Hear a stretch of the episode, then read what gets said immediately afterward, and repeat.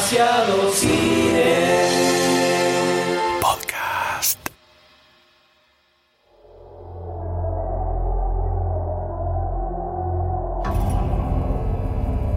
El legado eterno de Rocky hará eco por los tiempos, despertando en un correccional las ganas de salir adelante ante la adversidad de un joven con un apellido muy familiar.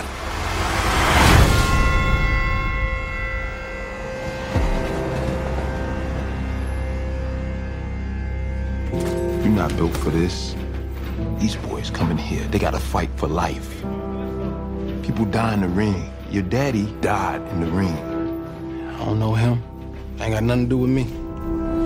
Mi nombre es Goldstein y conmigo están Doctor D. Sayus. M.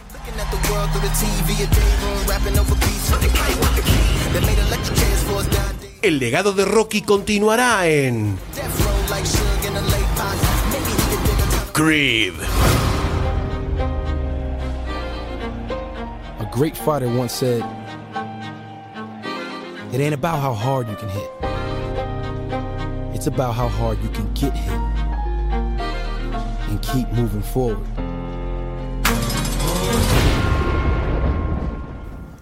Rocky 1, 2, 3, 4, 5, Rocky Balboa. Y nueve años nos separan de la película de la que vamos a hablar en este preciso instante, que es la historia de un nuevo boxeador, la historia de un nuevo héroe que la franquicia de Rocky, ya quizás terminada con Rocky Balboa, quiere poner nuevamente en el ring. Y es acá en donde irrumpe un pequeño huérfano, un pequeño niño forjado en el carbón y en el fuego de un orfanato, de un correccional, alguien que tuvo que sencillamente ganarle a la vida a los golpes.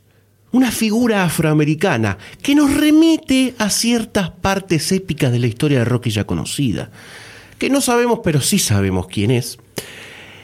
Una figura que se desarrolla nuevamente como el padre a través de los genes le ha pasado, que es a través de los golpes, hacerse valer, hacerse respetar, hacerse una leyenda. Una persona que tiene incipientemente el ojo del tigre, naciendo muy de a poquito. Una persona que vemos al comenzar las escenas repartiendo golpes por doquier. Una persona que se hace respetar. Esta persona se llama Adonis Creed. Where'd you get this? Mexico? It's not that bad. It's not that bad. I ought to knock you out myself. You know how many times I had to carry your father up these stairs because he couldn't walk? Is that what you want? No, you want brain damage. Yeah, you do. You want to be so brain damaged you can't form a sentence. I can get hurt doing anything. Apollo didn't get hurt, he got killed. People get killed. I didn't take you in for you to go backwards. You're better than this. Well, I'm leaving soon.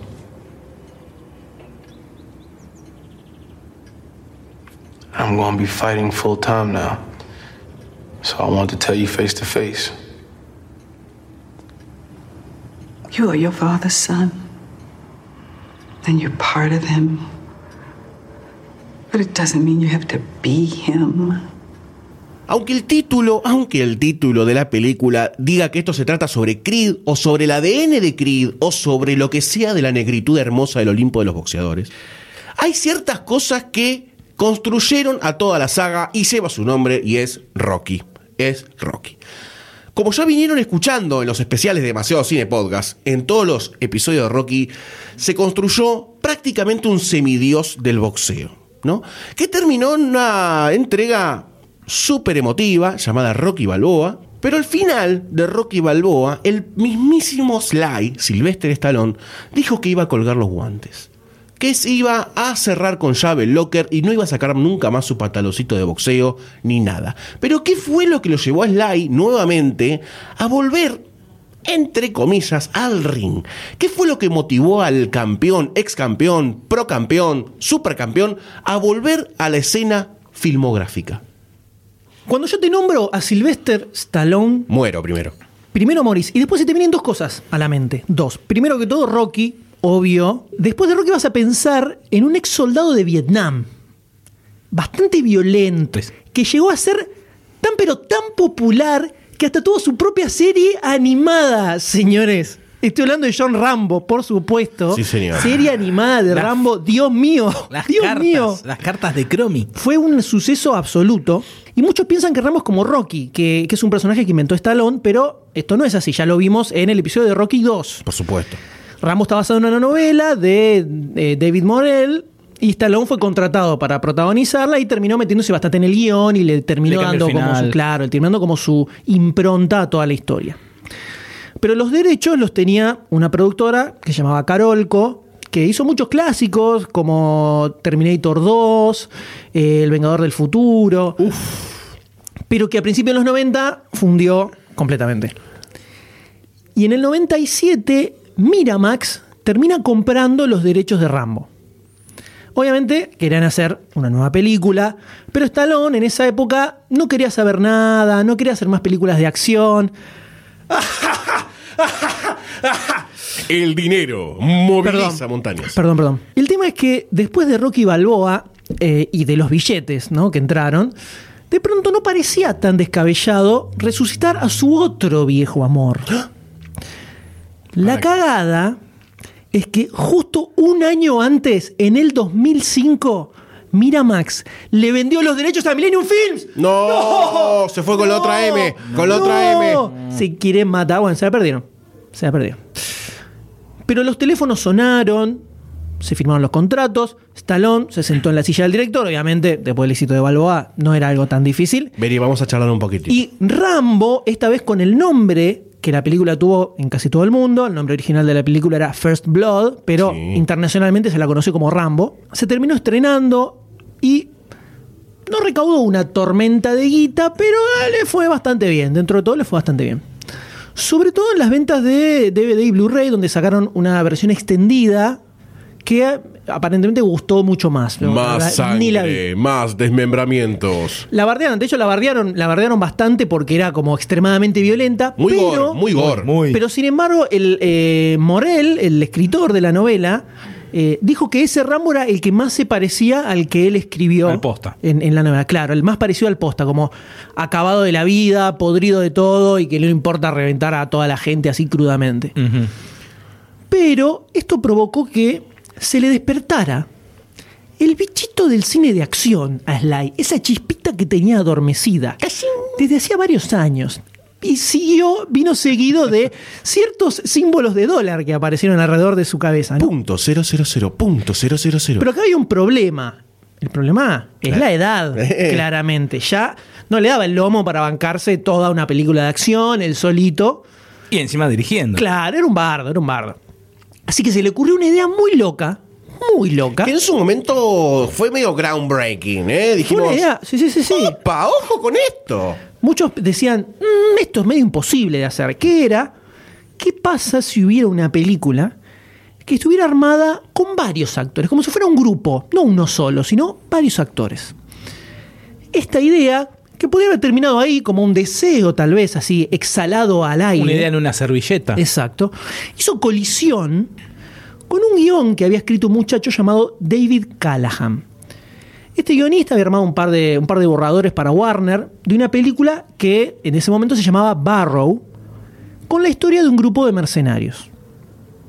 Le llegó a Stallone este guion, lo leyó y terminó siendo el origen de lo que en el 2010 No. conoceríamos como The Expendables, los indestructibles. Oh, por Dios. El primer fin de semana, la película metió 35 millones de dólares. Fue el, el mejor opening weekend de la historia de Stallone, de todas las películas de Stallone. La película terminó levantando como 270, casi 300 millones de dólares. Así que se convirtió en el nacimiento de una nueva franquicia bajo el mando del señor Sylvester Stallone. ¿Cómo le gusta? Muy Grosso, grosso, muy grosso. muy grosso ¿Cómo le gusta la Frankie, eh? que además tuvo su pico máximo con Expendable 2 en el 2012. Una genialidad levantó de película. Más de 300 millones de dólares recaudó. Y después, bueno, terminó enterrándose Sí, y bueno, desbarrancando sí. con Expendable está. 3 en Sí. el 2014, que apenas llegó a los 200 millones. Recordemos Expendables 2. o sea que digamos que no duró tanto la franquicia. No. Medio que terminó ahí. Igual tres peliculitas de solamente de acción pura y de cebra, descerebrada. Descerebrada. Bien. Bien. Igual anda por ahí una cuarta, una idea, después una con mujeres, pero está ahí Está dando ahí, vuelta. está ahí dando vuelta. Entre la segunda y la tercera película de, de Expendables, metió algunos papeles de películas menores, donde yo destaco mucho, pero mucho, Demasiado. Escape Imposible, Escape Plan, filmada con el amigo Arnold, una joyita que no tiene el reconocimiento que se merece. Ya le va a llegar, yo estoy seguro que ya le va a llegar, pero yo banco mucho esa película. Yo la banco mucho. Está bien, Nosotros te bancamos a vos. Así como banca la película con Dolly Parton. está bien. Pero finalmente, lo que definitivamente creíamos que jamás íbamos a volver a ver.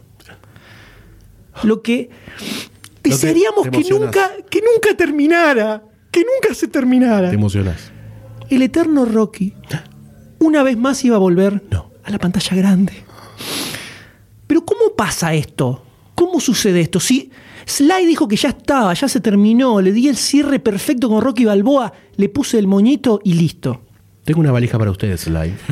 Ryan Coogler, director de cine independiente, que había metido una película que generó bastante revuelo llamada Fruitvale Station, donde ya trabaja con Michael B. Jordan. Desde muy chico tenía en su cabeza la idea de hacer una película de Rocky. ¿Qué pasa? Su padre era tremendamente fanático de Rocky, amaba las películas de Rocky. Entonces él creció con todo este hype, todo este amor detrás del personaje de Rocky.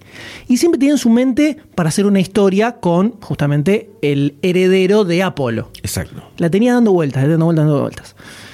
Entonces le lleva la idea a los viejos productores de eh, Irving Winkler y Chartoff. Va con la idea y dicen, esto puede funcionar, puede llegar a funcionar. El problema es que lo tenemos que convencer a Sly de que querés hacer esta película. ¿Cómo hacemos? El tipo dijo, déjame a mí que yo voy y me lo chamullo. Lo va a encontrar a Sly, le explica lo que quería hacer y Sly le dice, ni a palos. Ni a palos, rajá de acá, no me molestes con esto. Y ahí empezó todo un proceso de doramiento de píldora stalonística, donde no sabemos hasta dónde llegó, no sabemos cuánto tuvo que arrodillarse, cómo le quedaron las rodillas y y de estar ubicado en ciertas posiciones para lograr convencer a Sly, pero le costó muchísimo, a través de mucha gente además, tuvo que contactar a amigos de él, gente que él conocía, otros productores, otros guionistas, contarles la historia y que le fueran a decir a Sly, che, mirá, sé que me encontré con este pibe Ryan Coogler, me contó lo que quiere hacer, está bastante bueno, ¿vos te parece que no puede funcionar, qué sé yo? Tipo, no quería saber nada y de a poquito, de a poquito empezó como, mm, cediendo. bueno, puede ser, se fue cambiando un poquito la historia. A lo mejor puede llegar a funcionar así. Fueron aparecieron Y hipotecas. después, y después de un gran trabajo de amasamiento de nuestro amigo Sly, terminó diciendo, bueno, ok, vamos a hacer esta película. Y así es como inicia el primer spin-off, porque es una nueva saga en paralelo que arranca de nuestra querida Rocky.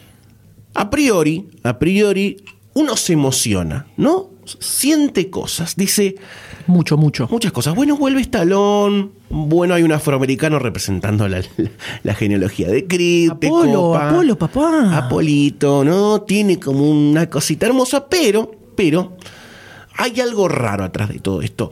Rocky le había dado el cierre que quería a la franquicia. Todos lo entendimos como el cierre final. Era así, era así. Era apoteótico además porque la herencia de Rocky había muerto en el último round que Polly le gritó desde la esquina que le tocó él, negra y dorada, a defender. Le dijo, este es el último round de tu vida, esta es la última pelea que vas a tener que dar. Acá se terminó todo. A nosotros se nos terminó todo también. Se nos terminó absolutamente todo. Ahí terminó Rocky. Que vuelva, que vuelva a aparecer Rocky. En, a priori no sabíamos cómo iba a ser la película. Sabíamos que estaba Creed. No sabíamos bien qué había sucedido en todo ese tiempo en la vida de Stallone, eh, re- representando a Rocky. Y a mí a- me generó como un incipiente, no odio, pero rechazo. rechazo, ¿sí? Un incipiente rechazo al decir, ay, ¿viste cuando te molesta un pullover de lana que te pica y te pica y te pica y no sabes cómo rascarte? Bueno, así, porque te la pusiste la película y en un momento todo este proyecto dijiste, no creo que cierre tan bien como Rocky Vos Balboa. hablando antes de verla la película. Antes de verla, siempre antes Sí, de sí, verla, idea.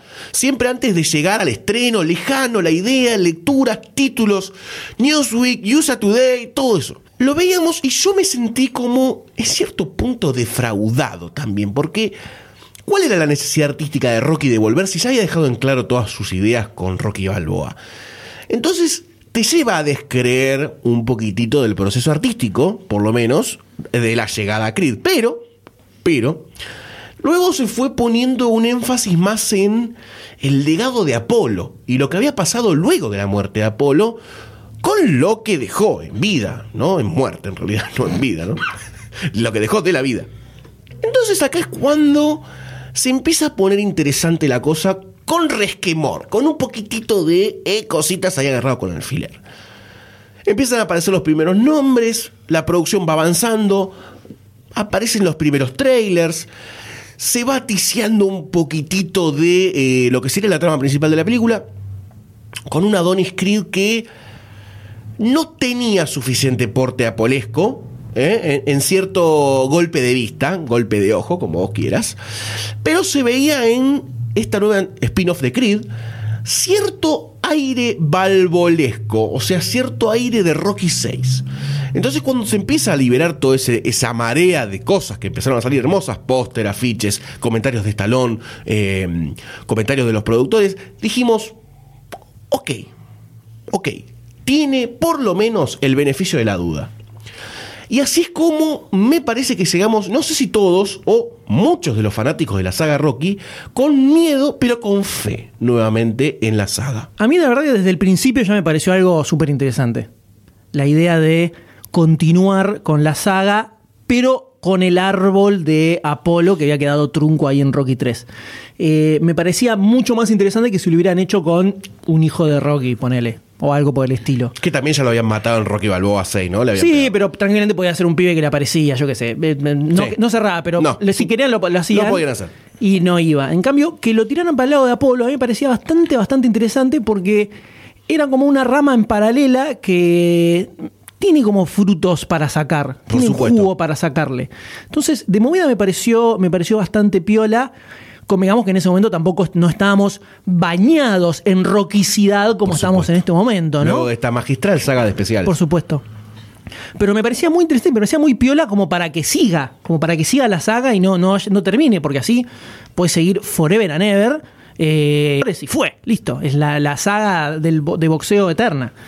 Eh, y lo que se veía, sobre todo cuando apareció el primer tráiler, eh, me ha gustado bastante, me ha gustado mucho. Se veía muy, muy interesante el enfoque que le habían dado. Es además interesante lo que hicieron con lo siguiente. Un personaje Apolo que se desarrolló, pero no tanto en la saga de franquicias. Siempre nos quedamos con un poquito de ganas de Apolo, más que nada en Rocky 4, ¿no? Nos quedamos con todas las ganas de Apolo. Pero lo que hace esta película es ya con Apolo fuera del, del cuadro de escena, sí, imposible de que actúe algo, siguen construyendo dentro de la personalidad de Apolo, porque era mucho más factible que a Apolo se le escapara un tiro y tuviese un hijo ilegítimo Eh, en el matrimonio. claramente, claramente. Entonces todo esto que está pasando está bien, es un spin-off, pero sigue construyendo en el multiverso Rocky. Sí, sí, está todo, todo relacionado. Entonces, que hayan rescatado esto de, bueno, ¿cómo era Apolo? A ver, tenía esta personalidad, no te digo que era fiestero, pero era extrovertido, tenía mucho de yo, mucho, no sé si egocentrismo, pedantería, Sí, pero bastante. Sí, tenía. un show off bastante grosso y era factible que le pase esto, era factible. Entonces, ver desde cómo alguien relegado de la vida de Apolo se empieza como a meter también en la vida, que esto era algo que se venía comentando, me parece que motivó mucho para que vos te encienda el ojo del tigre en tu interior y quieras ponerte en la piel de Adonis. Cuando se dio a conocer que se iba a hacer una película de Creed, dije, ah, bien. Bien, bien. Recuerdo que pensé, estaría copado una historia sobre al símil Rocky desde su juventud, por así decir, de Creed, Apolo Creed, una película con los Un. Year One. Exacto. Dije, uh, Apolo estaría muy bueno. Apolo entrenando con razas ghoul. Pensé, bueno, esto está, está muy bueno, pero después apareció que es un, un- hijo medio ilegítimo, ahí medio escondido. Dije, mm, ¿cómo va a ser esto? Encima lo, veo, lo veía como muy flaquito a Michael B. Jordan, al lado de eh, Carl Weathers, que era una, una mole, es una mole. No le, no le tenía mucha fe. Después le ponen. Creed es, una, es un spin-off de la saga Rocky, pero después te ponen acá en el doblaje Rocky. eh, perdón, Creed, las- la leyenda de Rocky. Para. Si es una spin-off, ¿por qué me, por qué me estás poniendo el gancho para, para vender? Eso no. Ya me estaba dando desconfianza, desconfianza sinceramente. Hasta que apareció un afichito que está Creed peleando sobre el ring, está Rocky apoyado en las cuerdas, como aconsejándolo, la gran, la gran Mickey, Por supuesto. con Rocky. Dije, ah, acá puede ir, acá, acá se está planteando algo lindo. Visualmente, o sea, en un flash, porque no había tráiler, creo. Es más, creo que no vi ningún tráiler. Mentira, alguno, alguno vi, alguno vi. El hombre que se desmiente al segundo. Exacto, sí, señor, doctor D. Y dije, ah, puede ir, puede ir, pero no me terminé de convencer el, el Adonis, Adonis Creed. Hasta que, bueno, vimos la película y dijimos, apa, puede ser que haya algo interesante o no. Pero todas estas fueron las expectativas, la previa, ¿no? Mucho tráiler, mucho póster, mucho estalón, cómo va a estar, quién va a ser Adonis, le va a dar el porte, va a boxear, quién carajo es Adonis, qué carajo está pasando acá. No sé, pero lo vamos a descular. Why were you fighting? Nigga said something about my mom, so I beat his ass. I'm sorry about your mother. I know what it's like to lose someone. When your father died, I was angry for so long. I hurt myself, pushed family away. I don't have no father. What did you say? I said I don't have no father. That's not true. He passed before you were born, but you had a father.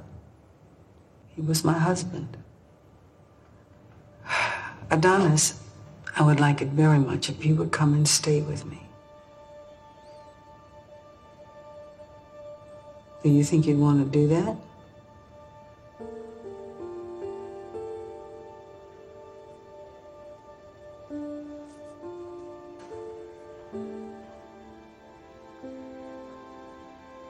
What was his name? Lo clave que encontramos en esta película y la duda más grande que teníamos era cómo iba a ser el origen de Adonis, ¿no? De este nuevo personaje que de pronto aparece dentro de toda la mitología de balboística.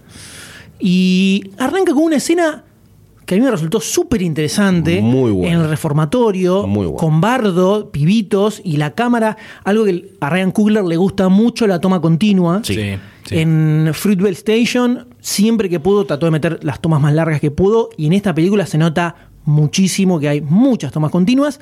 Y esta del reformatorio es una que arranca siguiendo a los pibitos en el pasillo y la cámara que va baja la escalera hasta donde están peleándose los pibes. Y uno de ellos es este Adonis, jovencito, ya bastante bardero, Sí. agarrándose. Entonces ya eso dije, opa, me, ya me, me llamó la atención este origen eh, underdogístico, podríamos decir. Muy underdog. eh, estando el pibe solo en, en la estratosfera, porque está metido ahí sin nada ni nadie que le dé una mano, totalmente abandonado. Eh, ya dije, opa, acá hay como una especie de Eye of the Tiger bastante violento, podríamos decir. Ya eso me copó todo. Y después aparece la, la madre adoptiva, la esposa de, de Apolo. Medio raro como aparece así de la nada. Sí. Pero bueno, servía para ponerle dentro del paraguas eh, cridístico. Pareciera que cuando la recibe la, la, la- la asistente de, de los chicos, es como que ya varias veces Sí, va como ahí, que ya ¿no? la conocía, como la que trata. sí. Pareciera Parecía como que... que- es asidua, pero no, después cuando se presenta ante Adonis. O a lo mejor no lo había visto vez. nunca el pibe. Claro, lo fue Y espiando, ido- fue averiguando los datos, para, haciendo los trámites para la Puede adopción. ser, puede ser. Sí, esta yo creo que tiene un arranque muy Rocky. Tiene un arranque de eh, película que pertenece a la franquicia Rocky y arrancamos bien. Ya de movida, además la escena tiene algo que me gusta mucho, que es cuando un director toma pequeñas decisiones artísticas o de tonos o de, o de, o de paleta de colores en la, en la escena que estás viendo, que te lleva a otra época y que después corta en algún momento la película. Y te ayuda a situarte en el momento y vos decís, yo estoy viendo algo contemporáneo a Apolo Creed. En su momento, el pibe si era chiquito, Apolo no sé si estaría vivo, pero por ahí andaba. No, la Apolo película murió- arranca en el 98. Murió antes de que nazca él. Murió antes de que Antes de que nazca nazca él. Adonis, sí. Eh, pero bueno, es dentro de todo contemporáneo los últimos momentos de Apolo o que el niño esté vivo y esté ahí. Te hace recordar que Apolo estuvo vivo y, y entonces todas estas decisiones que toma el director con una escena que te la plantea en el pasado o en el porque tampoco están son 18 años a partir de ese momento aproximadamente.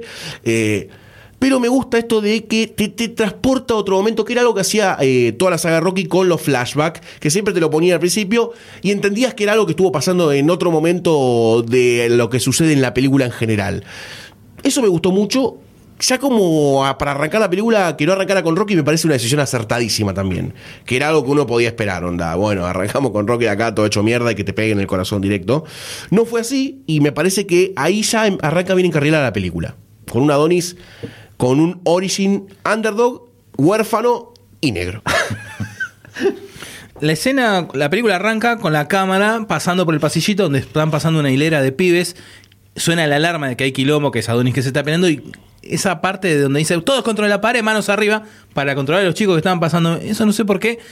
Me, me- me- me pareció muy, muy jodido. O sea, eso pasa, obviamente, en las penitenciarías juveniles estadounidenses. reformatorios, o como ¿no? se llame. reformatorio es un poco Un poco más light es un reformatorio. heavies. Me parece que sí. No sé si es tan presidiario el asunto. Bueno, se entendió la idea. Igual se, se tenía a Adonis como un pibe problemático y estaba Sí. en un reformatorio en un momento, se dice, de alta rigurosidad. Sí, ahora todos eran de color los muchachos, no había un solo blanquito ahí. No sé si se prestaron atención, era como especial, era especial para muchachos afroamericanos. Cuando la madrastra, por así, la mujer de Creed, de Apolo, cuando va a entrar a la celda donde está Adonis, la cámara va pasando por dos celdas, donde hay muchachos negritos también, mirando por la ventana. Y... ¿Eso te incomodó? ¿Te No, no, no, me llamó la atención, me diciendo... ¿Te dio orgullo? Eh, no.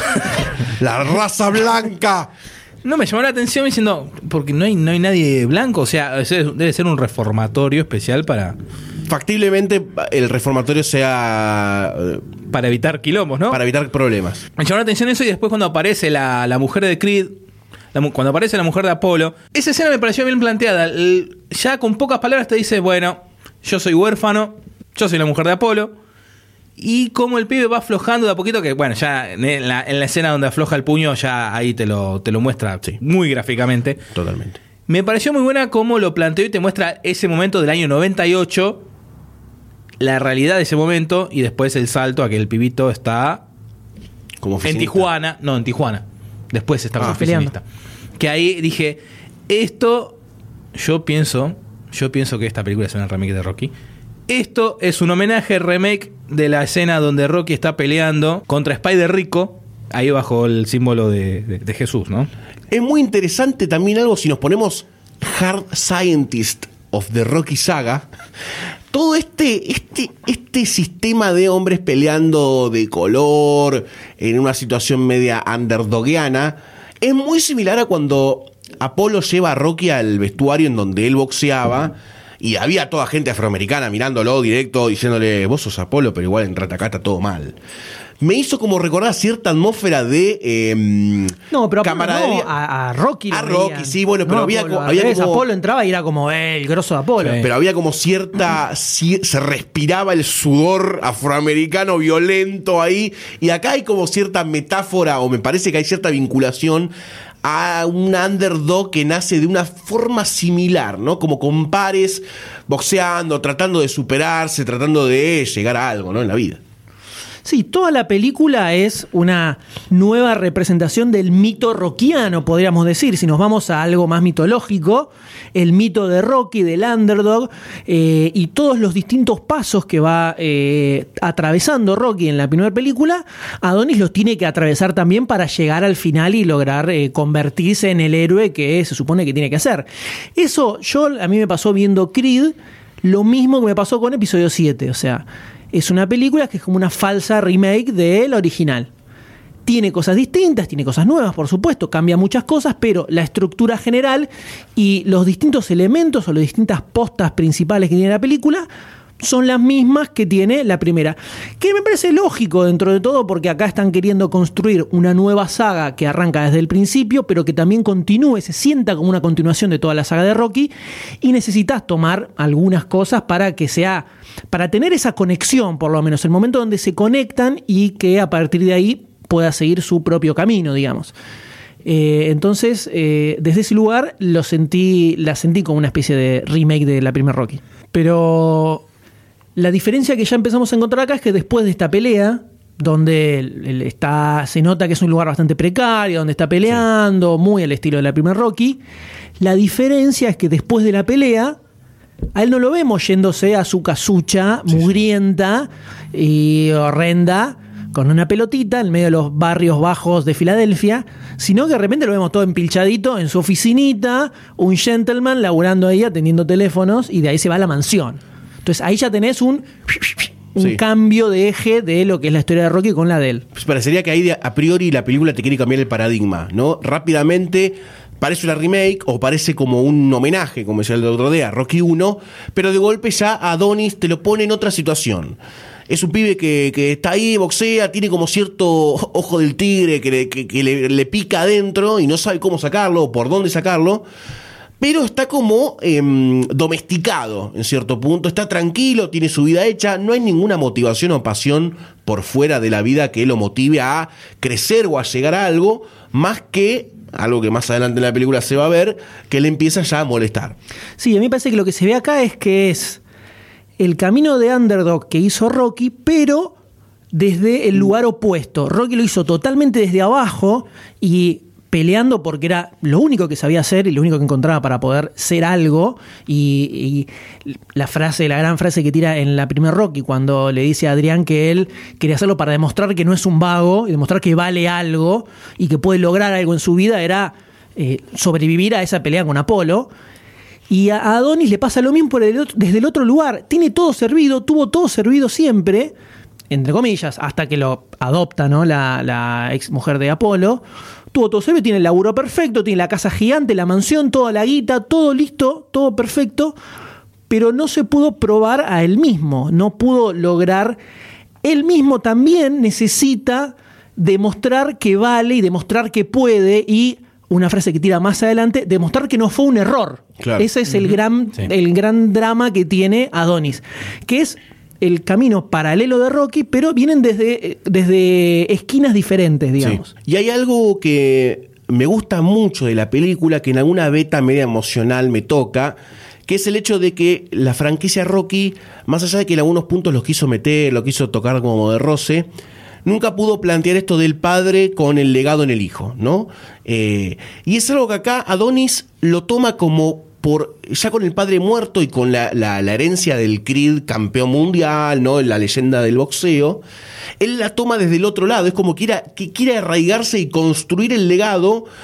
Y finalmente tenemos una película dentro de la saga Rocky, más allá que es un spin-off, que quiere como tomar este tema de un padre que en el legado hacia el hijo quiere transmitir algo y trascender en el tiempo, ¿no? El apellido, eh, los títulos o, no sé, la herencia de alguna forma, porque con Rocky Balboa, más allá de que el hijo tuvo una redención, fue solamente en apoyo al padre, no es que dijo, bueno, vamos a tomar el apellido Balboa y lo vamos a hacer grande. No, Pero, eh, pero yo creo que en realidad el camino de Adonis es al revés. Es, a lo largo de la película, es aceptar que tiene esa herencia. Porque fíjate que él, durante todo el principio de la película, usa a Donnie Johnson, el Sí. apellido de la madre, y no quiere saber nada con el padre. No quiere saber nada Pero- porque lo- relacionándolo con él. Hacia el final lo toma como bandera. eso. Claro, porque ese es el, el crecimiento que él necesita tener a lo largo de la película, es el de aceptar esa herencia. No es que la está buscando, sino que en el medio de demostrarse a él mismo que vale algo, aceptar también que esa herencia existe, Sí. que la tiene y que no le puede escapar así nomás. No, pero lo que voy es que no. eh, se hicieron cargo esta vez desde Rocky como franquicia de película para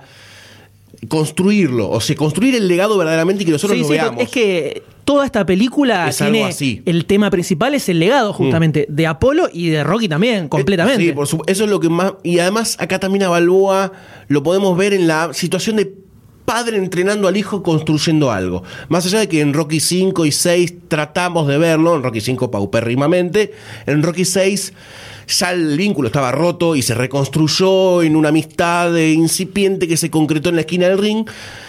Y acá lo vemos ya a Rocky emocionado, loco. Bueno, esta, esta está, acá está, acá Claro, tengo no, que hacerlo. no hubo, no, o sea, cuando Rocky quiso hacer una transferencia No de su legado, no pudo, que fue en Rocky 5. Exacto. Y en Rocky Balboa ya era él llegando al final de ese camino, Por diciendo listo, acá Acá dejó todo y acá se terminó.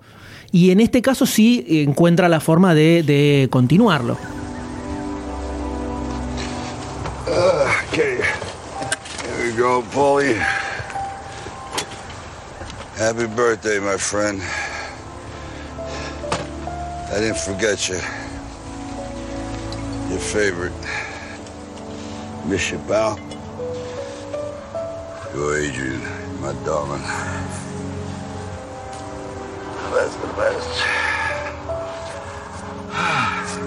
Okay, Adrian, God. It's getting harder to walk up this hill. What does that mean? Anyway, it's good day today. It's a good day. Got no problems. Bills are paid. The only thing is it's, it's tough to sleep at night. Sometimes my back. No matter what you do, it catches up to you. Anyway, shall we see what's new in the world today? Rocky. eh, siempre es. Qué duro. Eh, Sly, a Sly le pasó el año, le pesó. No sé cómo decir esto porque la verdad que me siento medio tocado por todo este tema, ¿no? O sea, en Rocky Balboa lo vimos entero. Lo vimos campeón. Lo vimos, no campeón, pero lo vimos campeón, chicos. Estoy muy emocionado. Terminó ahí arriba. Termina arriba, termina Sí, sí. arriba. Y acá ya arranca como. El tipo ya agarró a la vida por. La abrazó toda. Ya le dijo, ya- está, ya está. ya está. Acá terminó. Ya está. Ya pasaron 10 años de que tuve una oportunidad nueva para decir que acá estaba Rocky. Pasaron nueve años. Rocky siguió con su vida en el restaurante, comprando papas. Todo siguió avanzando. Y a mí, esta, esta, esta representación de Rocky me dolió un poquito. Es me terrible. dolió. Sí, sí, es terrible. Creo que acá está el otro punto fuerte de la película en meterte el dedo en el orto y que te duela muchísimo. Sí. Porque un dedo en el orto duele, duele. La falange quizás no, pero el dedo entero duele. Eh, y lo vemos a Rocky como, no digo derrumbado, Grande. grande, grande. Lo vemos grande. No, pero yo creo que derrumbado. Porque por más que esté grande, Mickey era grande, pero tenía un power que te daba vuelta en las primeras Rocky. Sí, por Pero acá lo ves a, a Rocky grande y derrumbado. Está. se- su vida terminó. Pues no, no tiene nadie. Tiene a Adrian que se murió, tiene a Polly también que se murió. Fue al cementerio, le dejó la botellita y dice, Polly, me acordé de tu cumpleaños, tomá. No tiene nadie, tiene el restaurante, el único que lo, mantiene para adelante, porque el pibe se le fue, Sí, se fue a a otra, a otra otro ciudad. otro estado. Está. El hijo pareciera que en esta película está muerto. O sea, Es el más comentario allá de un par de llamados telefónicos que creo que tiene Rocky, no. Sí, se mudó con una novia Sí, a mina. otra, sí, a otra ciudad y dice, sí, eh, el mismo Rocky le dice a Donnie, sí, cada tanto me llama, pero No como pasa- que Ya está. está Solari, Solari. Entonces acá Rocky no tiene a Adrian, como ya dijo el D, no tiene a Polly, que nos lo matan, nos lo matan, eh, y por fuera de la saga Rocky, lo cual me da un poquito de cosita porque Polly supo redimirse en Rocky Balboa, supo elevarse al estatus Adrian de la nueva era de Rocky, entonces no ver la situación, no te digo en la que muere, pero como una situación con Rocky la última, ¿viste? Por más allá que fue arriba del ring. Pero no pudimos verlo a Poli ahí como en la última, no lo pudimos ver. Vos lo que ves moribundo, vos querés el amarillismo. sí, vos querés verlo agonizando, Sí, no, yo ver. no podía soportar eso. No lo podía soportar. cirrosis, Yo necesito borracho. otra escena como la de Mickey. Me gusta sufrir.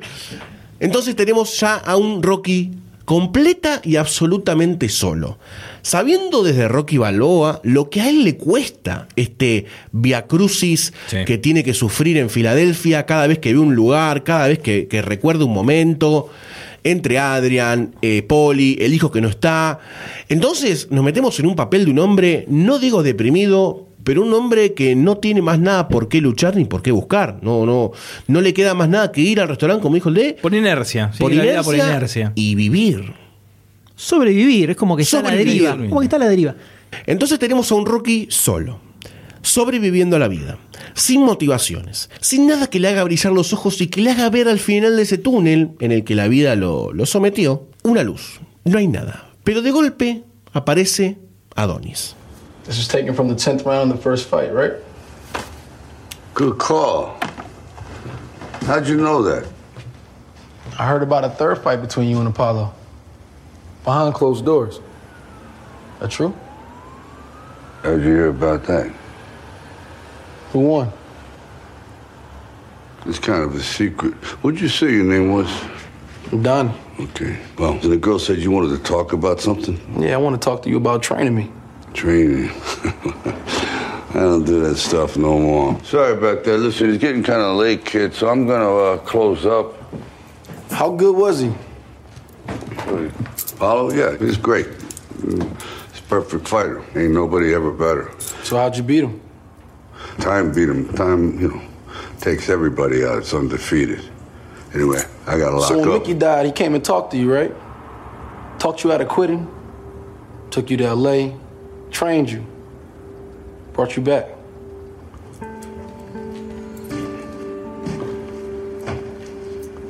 How do you know all this?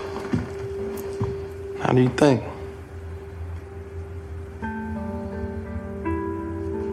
What are you, like a cousin? He's my father. La relación empieza cuando se presenta Adonis en el restaurante de Rocky y le empieza a preguntar, este, este foto es de tal momento, esto, ¿qué pasó acá? Y Rocky empieza a sospechar, acá pasa algo, este, este pibe sabe mucho, es de la SIDA, no, no, no, no. ¿Qué tenés que ver vos con, con Apolo? Soy el hijo. Nah, me estás cachando, me estás cachando, me estás cachando. Es posta. Y ahí sí, me tocó ver cómo lo sorprendió a Rocky, porque diciendo, eh, no, es, es joda esto. Y como que va a buscar una silla para sentarse. y, "¿E- ¿Es en serio? ¿Me estás diciendo en serio? Sí. Bueno, está bien, la cosa es que nací antes, después de que muera. Si no, preguntarle a la mujer, que no la llamaste, le pasa factura, no la llamaste, desde que, desde que se murió, nunca la llamaste, te manda un pase de factura que se le nota en la cara de, Rocky diciendo, sí, que no la llamé porque no quiero revivir ese dolor, es como que te, te cortás eso para no, no sentirlo más.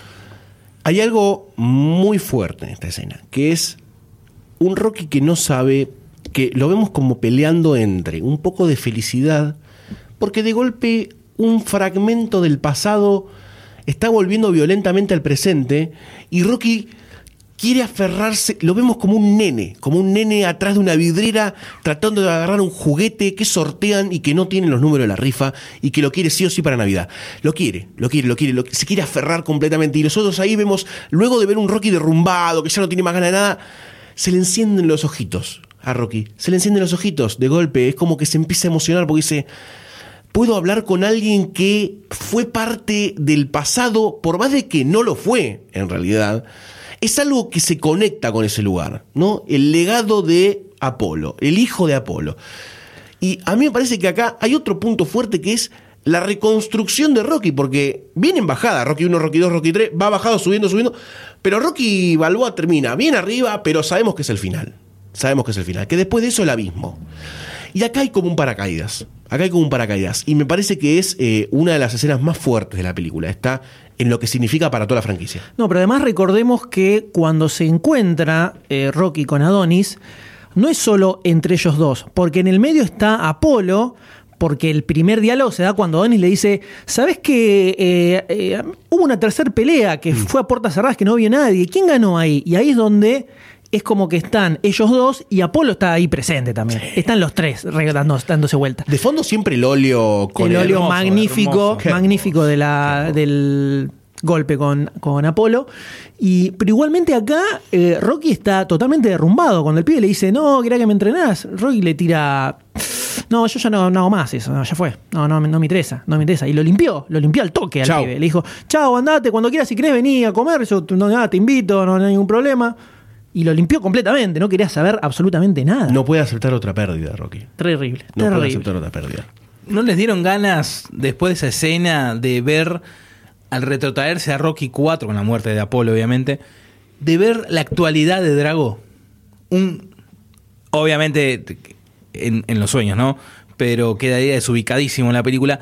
¿Cómo sería la realidad de Drago en ese momento? En ese universo. En ese universo. Está bien, se aclaró, eh, se tiró Stallone en su momento en Rocky Balboa, que estaría muerto.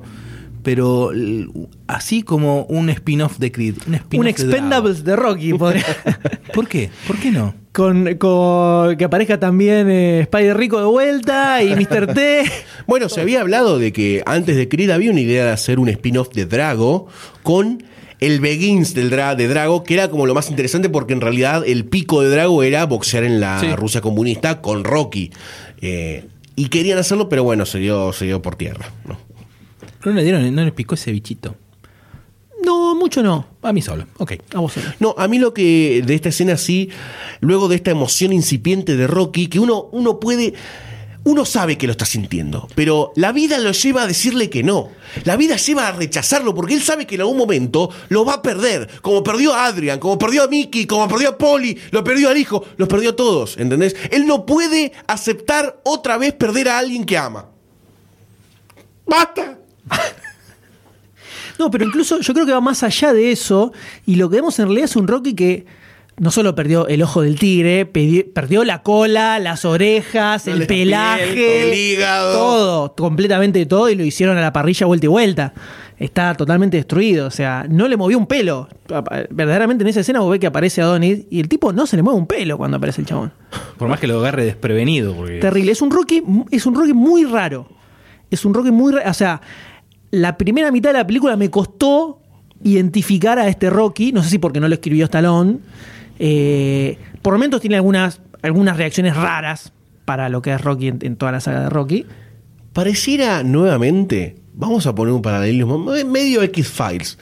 Eh, pareciera que Rocky al principio de la pelea es nuevamente el reflejo de Sly sin querer hacer la película.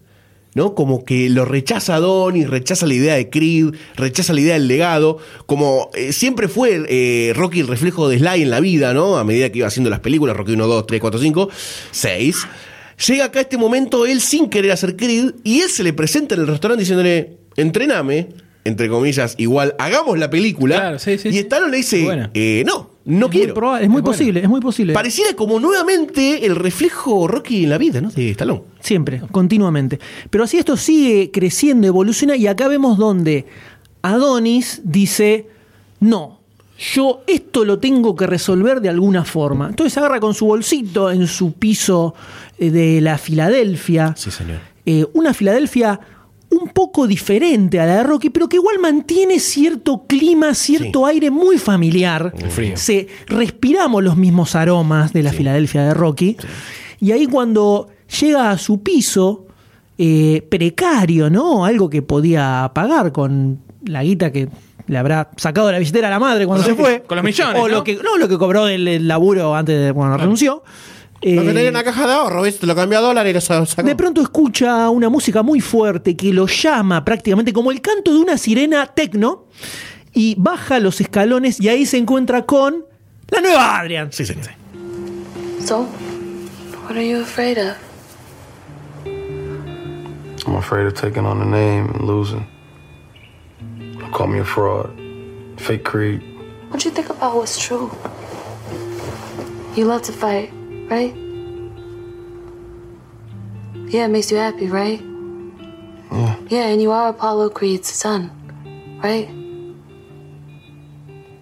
Yes. So then use the name. It's yours.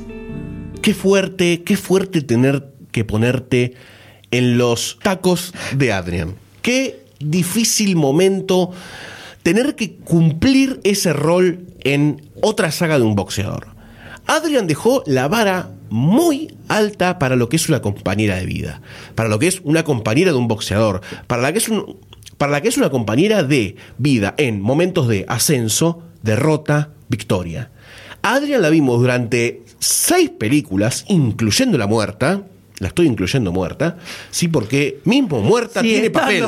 sigue estando flotando en el éter. Sigue, sigue. La otra presencia sigue influyendo. En lo que va sigue a la, la presente. otra minita. Sigue claro. presente, sigue presente. Adrián siempre está. Qué difícil para la película, y acá es uno de los puntos que yo más flojo encuentro en toda la construcción, tanto de Adonis como de spin-off, que en algún punto siento que no era necesario, porque Adonis como construcción de personaje no necesitaba un amorío, no necesitaba un apoyo. Si todavía lo remaba solo, era todavía más ojo de tigre toda la historia, toda la construcción que él quería llevar adelante solo. Pero aparece, yo creo que forzado, con esta contemplación de hagamos una remake de Rocky 1 para arrancar el spin-off de Creed en Eternum. No digo que esté mal la relación de ellos dos, retratada. No digo que esté mal como él se enamora de a poco de ella y ella supuestamente se enamora de él. No lo veo mal. Pero en la saga de un boxeador, en la saga de un boxeador, teniendo a Adrian como precedente, creo que este es uno de los elementos que a la película le sobra por completo. Y creo que le hubiese sumado que no esté.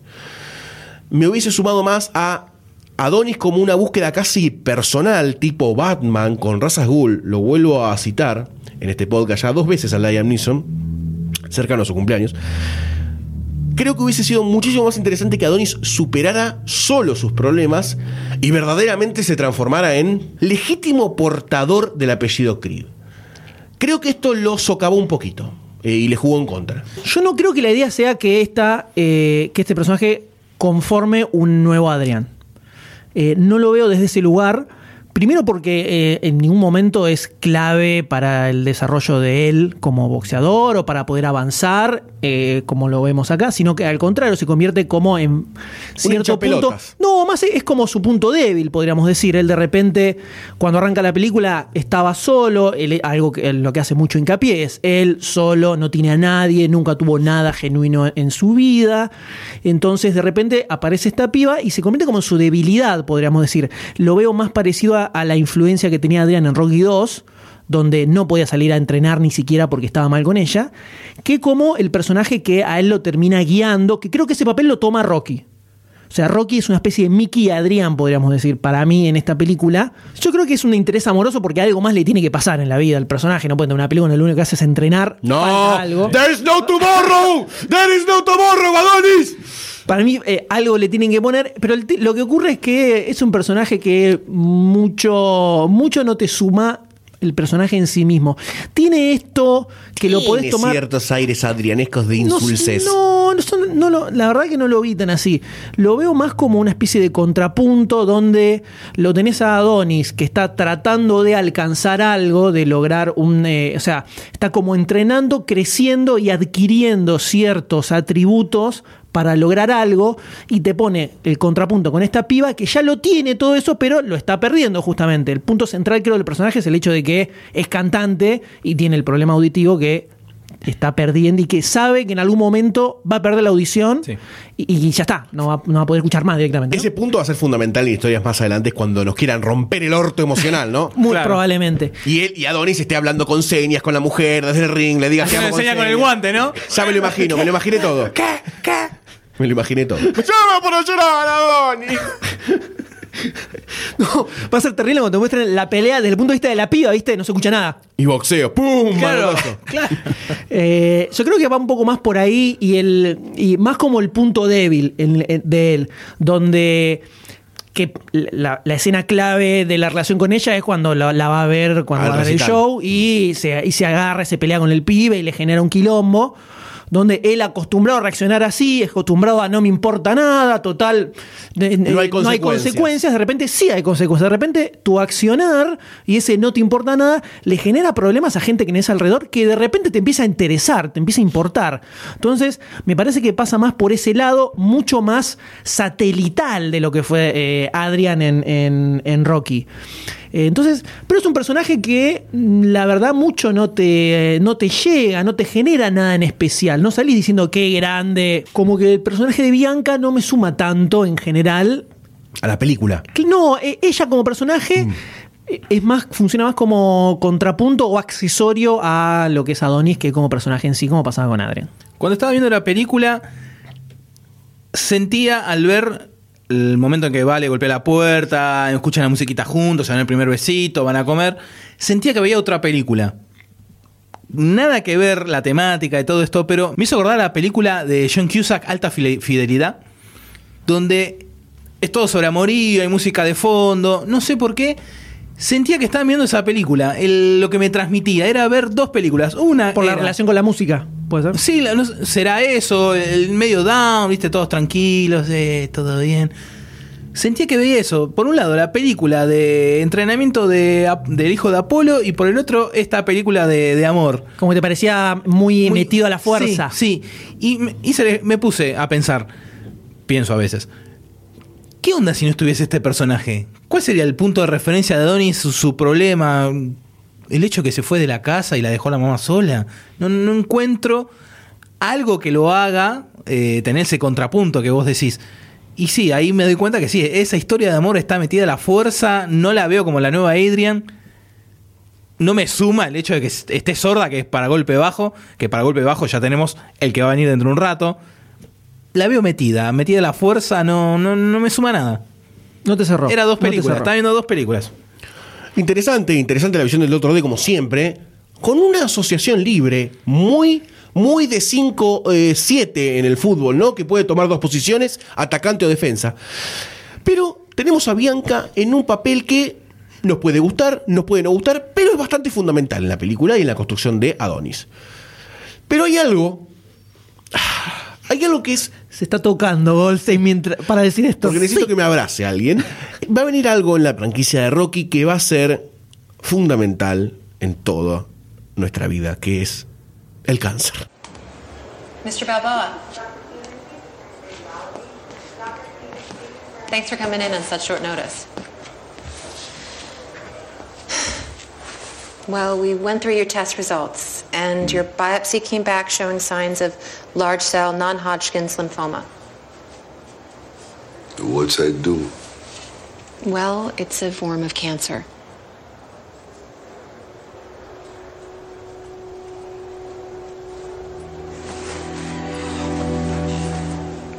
I know that sounds scary, but the good news is we caught it early. However, we will have to remove the tumor in your lymph nodes and start chemotherapy immediately. My wife tried that.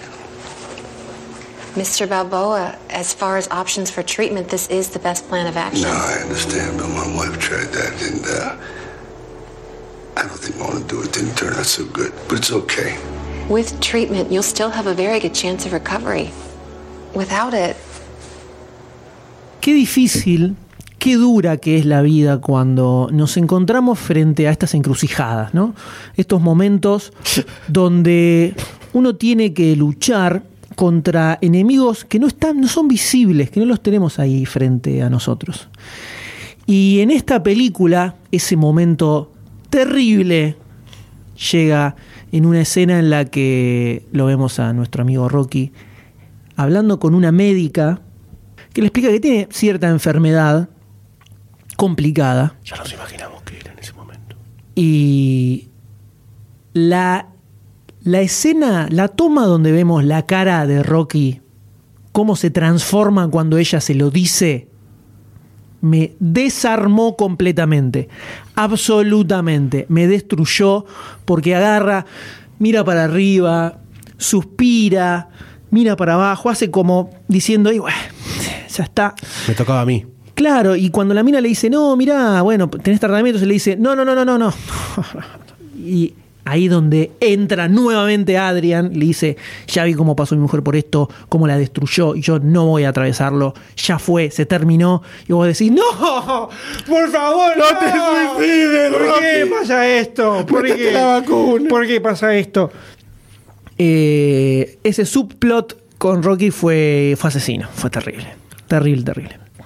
Contra el único que le faltaba pelear a Rocky era contra una enfermedad. Tenés Rocky 1 que pelea para el ascenso, Rocky 2 que pelea por la revancha, Rocky 3 por el ojo del tigre, Rocky 4 por la venganza, Rocky 5 por vivir, Rocky 6 para sacar ese demonio, esa fiera que tenía dentro. ¿Qué quedaba? ¿Qué quedaba? Y el golpe bajo, el golpe bajo por abajo del cinturón, el cáncer.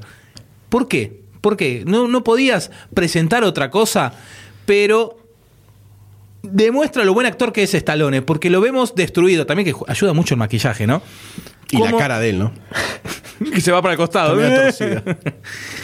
Y, y- y te pega, te pega. Más cuando se lo charla ante Adonis y le dice, no, yo estoy acá porque estoy viviendo por inercia, no me importa nada, no Ese tengo a momento es nadie. terrible, ese momento es terrible. Sí, es, es junto con, con la charla con Adonis en el bar, creo que son las dos charlas más eh, significativas de toda la película, no sé cómo decirlo.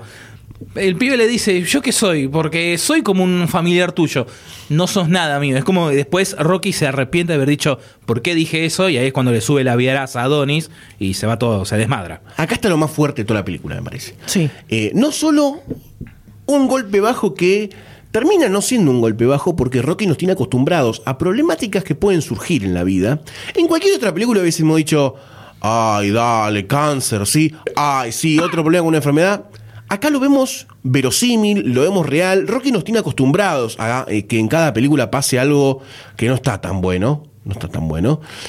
Entonces lo vemos natural. Y al toque pasa, pasa, deja de ser un posible golpe bajo y pasa a ser algo real que nos está pasando a nosotros prácticamente. Le está pasando a la persona que vimos durante seis películas crecer, desarrollarse, cómo sufrió, cómo vivió. Y lo sentimos en carne propia. Y cuando tiene esta charla con Adonis, que creo que sí es la mejor escena de toda la película, no solamente en, actuación está muy bien lograda, en atmósfera está muy bien, porque es como muy triste la escena. eh, y, el problema no pasa por el cáncer, ni siquiera pasa por el cáncer, pasa por por qué pelear, cuáles son las, nuevas motivaciones. No tiene más sueños, Rocky. Y ahí te deslumbra cuál es la trama de la película, que es un poco lo que hablamos al principio. Adonis que se quiere hacer cargo de un posible legado, Rocky que no tiene ganas, Rocky que de golpe tiene ganas después. Y hay un problema ahí, una olla de emociones que se va revolviendo en esa escena y que vos tenés realmente ganas de pararla y decir, por favor, volvamos a llorar, volvamos a la alegría de Rocky 1. Que Rocky 1 comparado con esto es el canto de la vida. Eh, pero me parece que acá es donde se deja entrever la trama principal, que es lo más interesante que tiene toda la película, y esta saga de spin-off, y que es el pilar fundamental para la construcción de Adonis. Sí, no, en realidad, más que el punto central de la película, lo que te muestra es cuál es el arco argumental que recorre Rocky en esta película. En todas las películas donde aparece Rocky, siempre tuvo algo contra lo que tuvo que pelear. Hasta Rocky Balboa fue pelearse un poco con los puños. En Rocky Balboa, más o menos, hay otras cosas que van pasando atrás de eso. Pero en este caso no es una pelea arriba del ring, sino está bastante claro en la misma película. Es una pelea para, primero, volver a querer vivir donde ya había bajado los brazos completamente y después pelear contra esta enfermedad. Y en la charla esa en el vestuario, cuando le dice, porque ni siquiera es que le dice, eh, ya fue, vos no sos nada, le dice, dale, a ver, seamos sinceros, decí la verdad, yo para vos soy nada más un tipo que te está entrenando y vos sos el pibe de Apolo que viniste y ya está, se terminó, no hay nada más. Descreído completamente la vida. Completamente descreído de todo, eh, abatido. Y, y es terrible verlo en esa posición cuando siempre fue de salir adelante, de pegarle, de, de atravesar a, a la adversidad. Es el Rocky oscuro, el Rocky negativo, ¿no? Claro, es todo lo contrario de lo que vemos en Rocky Balboa, que al revés, era el único que decía, voy para adelante, hay Yo que darle". puedo. La gran frase, la gran frase que le dice al hijo, lo importante no es eh, qué piensan otros de vos, sino es eh, la vida te caga a trompadas y cómo vos te levantás y seguís adelante. Este es un Rocky al que la vida lo cagó a trompadas y se quedó en el piso y no se quiere levantar, no le interesa. Es terrible verlo en, ese- en esa posición y cómo el mismo Adonis lo va a ayudar a convencerlo de que tiene que seguir adelante y que tiene que pelear esta nueva lucha que se le presenta, eh, como creo que es el, el gran hallazgo que tiene la película y lo que no pensé que iba a tener, no pensé que iba a haber un arco argumental con Rocky. Yo suponía que la- el, el protagonista era Adonis y Rocky iba a ser como algo accesorio, como Mickey, voy, lo entreno, qué sé yo, y fin. Cuando encuentro esto vemos que no solo es la nueva saga de Creed, sino que la saga de Rocky sigue, continúa con nuevos quilombos, nuevos problemas y sigue avanzando en paralelo con Creed. Eh, ese me parece un hallazgo increíble y es una patada al hígado que te la, te la meten profundamente hasta adentro, eh, terrible. Y cuchillito, tomá, sufrí, Sí, sí, sufrí. te lo retuercen. Además, hasta ese momento no sabemos si Rocky va. ¿Qué va a pasar con Rocky en la película? No, no sabemos si va a No, no, no morir. sabíamos qué iba a pasar, si iba, le Solo iban a cáncer. liquidar y listo, no, no sabíamos. Pero Rocky decide luchar, decide él luchar contra el cáncer y también decide finalmente entrenarlo a Adonis, que de a poquito le va dorando la píldora como tuvieron que hacer con Sly para que accediera a realizar esta película. Y acá vemos donde se da todo el crecimiento y la transformación de Adonis de un pibito que más o menos pelea a un heredero balboístico, podríamos decir, prácticamente. Casi una persona digna de recibir el legado de esos campeones del box que mismo se deja entrever algo bastante interesante también, que es que la industria del boxeo cambió. Cambió. Y no se sabe si es para mal o para bien. Hay algunas leyendas todavía, o alguna gente que se relacionaba con Rocky, con Apolo, entrenando nuevas promesas del box. Pero acá se deja entrever como que la industria es todavía mucho más fría que con lo que vimos con Tommy Gunn o con el contrincante de Rocky Balboa 6, que ya era bastante, bastante duro el show business del boxeo, mucho más frío todavía, mucho más automático, ¿no? Vamos directamente al billete. Pero acá es algo como que está instalado. Y pareciera eh, en algunos momentos de la película, en algunos cortos lapsos, que hay cierto público expectante del boxeo por recuperar a esas leyendas del boxeo también. Y Adonis creo que más allá de alguien potable o en construcción para ser potable del portador del apellido Creed, realmente para recuperar el apellido Creed, es también alguien que se transforma en un vehículo para que la gente vuelva a ver un campeón de esa estirpe. Y aquí es algo que a mí me gustó, ¿no? Que se vuelve a tocar el boxeo como una suerte de crítica también y de una forma fantástica, ¿no? Porque nuevamente estamos queriendo un héroe del boxeo, nuevamente estamos queriendo crear una fantasía del boxeo y de una persona que puede revolear golpes, bancarse 12 rounds con la cara toda llena de sangre y revolear golpes y en el medio levantarse, caerse, levantarse. Nuevamente están en la construcción de un boxeador fantástico. Eso es algo que también de Creed rescato mucho, ¿no? Que no es que dijo, bueno, hagamos una película de boxeo real. Y algo muy interesante, en donde se dejan a ver algunas puntitas de esto, es la escena del entrenamiento. No, I don't even know what I'm doing here because I, I got other plans in my life and this wasn't part of it. Your father was special. To tell you the truth, I don't know if he's special. Only you're gonna know that when the time is right. And it ain't gonna come overnight.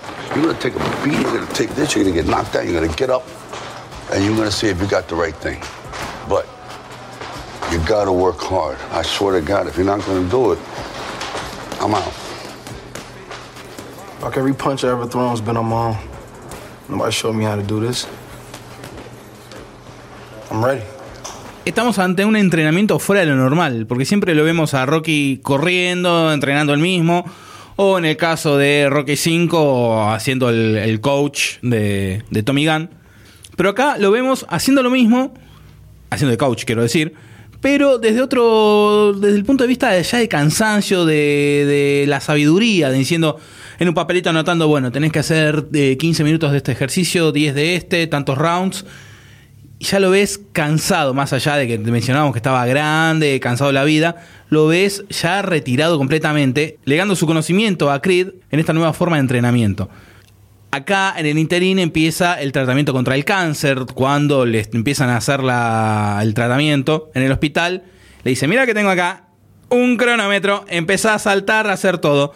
Muy loco ver cómo empieza Creed a entrenar en vez de la calle, subiendo y bajando las escaleras del- de la escalera de incendio del hospital. Te demuestra, te, te transmite eso, este, nuevo- este nuevo nivel de, bueno, cansancio, conocimiento, dale, pibe, hace esto, sentadito, dale, hace esto, aquello, lo otro. Y el otro lo va, lo va haciendo.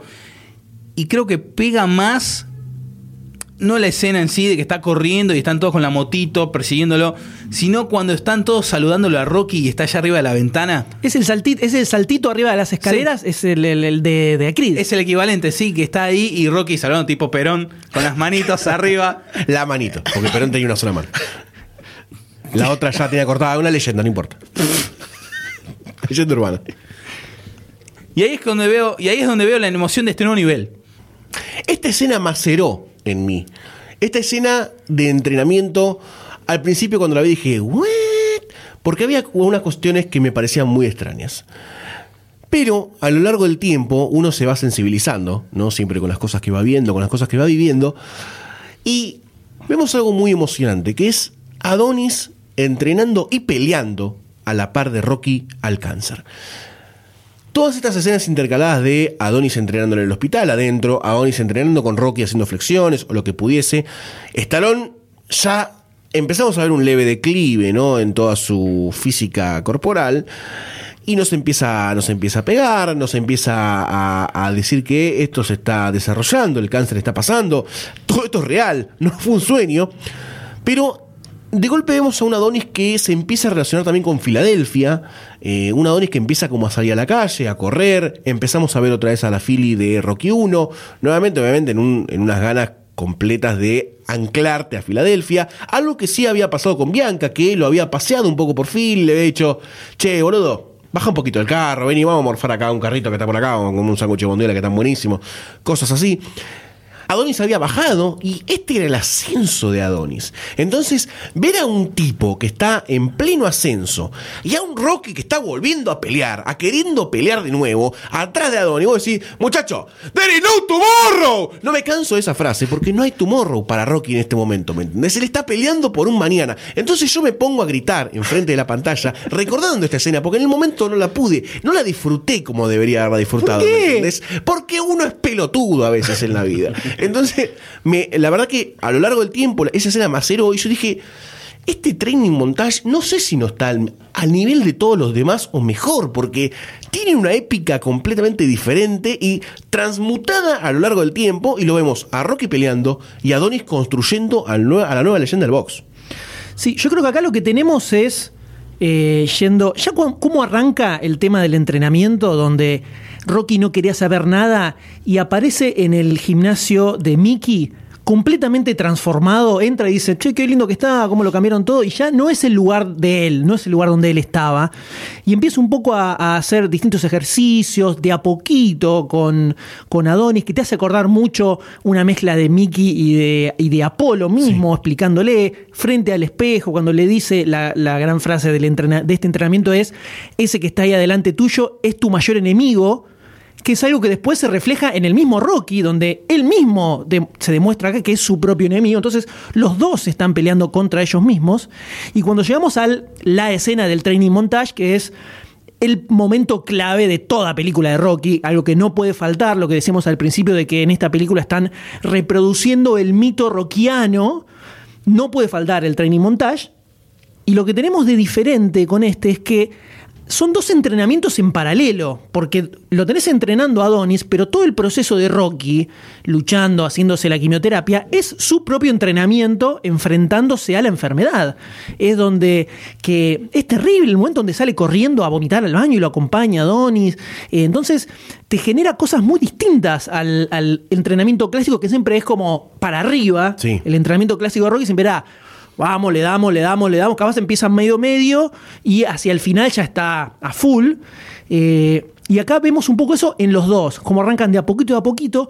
Y la escena donde sale a correr a la calle, que es lo mismo, es algo que forma parte del mito, el, parte del entrenamiento corriendo en las calles de Filadelfia, te muestra una Filadelfia distinta. Esta es la Filadelfia de Adonis. Con el tema de los pibes en motos, algo que Rocky te lo plantea, te lo, te lo establece al principio de la película, dice, y los pibes ahora que les gusta ir en moto. Y él sale corriendo y ya no tiene gente, pibitos que corren con él, como Rocky, sino que estos son los chabones en moto. Y la velocidad a la que corre este pibe en las calles, 200 mil kilómetros por hora, no está acelerado. El Michael B. Jordan agarró y entró a correr con todo y las motos van al lado de él. ¿eh? Eso no está editado. Eso es así como es la película, ¿eh? Como hizo Rocky en la, eh, Stallone en la Terrible. primera, que le pegaba Este, pique. Tremendo, tremendo. No sé cómo sobrevivió. Adonis una pinturita de chocolate. ¿eh? Sí, completamente.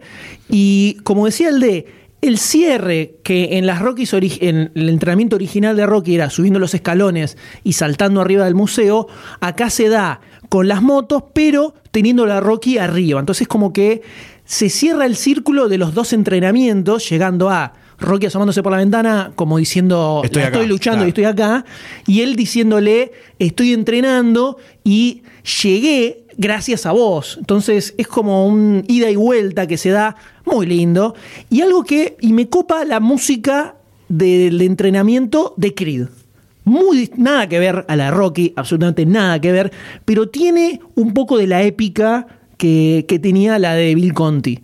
Y sí, me cerró toda esa escena corriendo por la calle con las motos, me cerró una bocha y te da ganas de levantarte y empezar a tirar un par de, un par de golpes vos mismo. Y ahora que mencionás lo de Bill Conti, en esta banda sonora, eh, la verdad la podemos poner del lado de Rocky 5, ¿no? Porque tenemos mucho hip hop y tiene un poco que ver con la saga de Rocky. Donde hay hip hop en la 1, en la 5 y ahí quedó. En esta oportunidad no tenemos al Lord del soundtrack de la saga Rocky. No ¿Cómo que tenemos, no? ¿Cómo que no, no? no tenemos a Bill Conti. En esta oportunidad el trabajo cayó en las manos de Ludwig Göransson, que nació entre el flaco nació entre Rocky 3 y Rocky 4, o sea, es un pibito. Contemporáneo. Contemporáneo. Que se hizo conocido por hacer las bandas sonoras de las series Happy Endings, New Girl y, atentíme, Community. Aguante Community. Grandes bandas de sonido. Happy Endings y Community tienen intros que no se pueden creer. También hizo la banda sonora de Fruitil Station, que antes mencionaste vos, M, 30 Minutes or Less y Where the Millers, con Jennifer Aniston. Ludwig, y le voy a decir así porque es menos jodido que decir Coranson, tomó de base toda la historia sonora de Rocky, le dio un nuevo enfoque. Para eso creó temas y llamó a varios artistas del momento. Y para el tema de entrenamiento, llamó a un cantante residente de Filadelfia bastante conocido.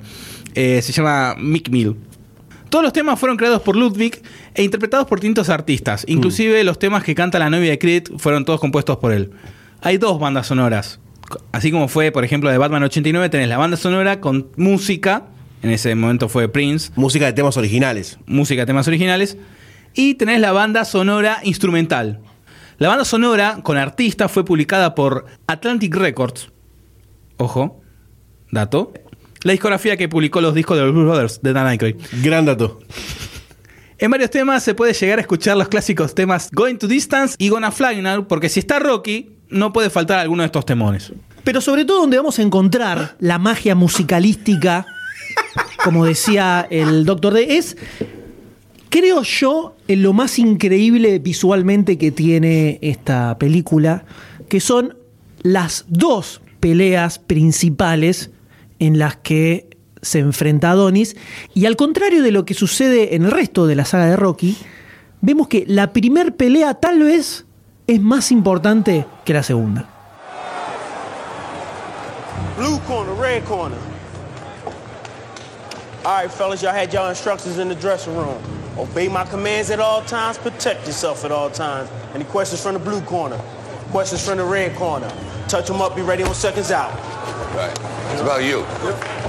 Yep. It's all about you.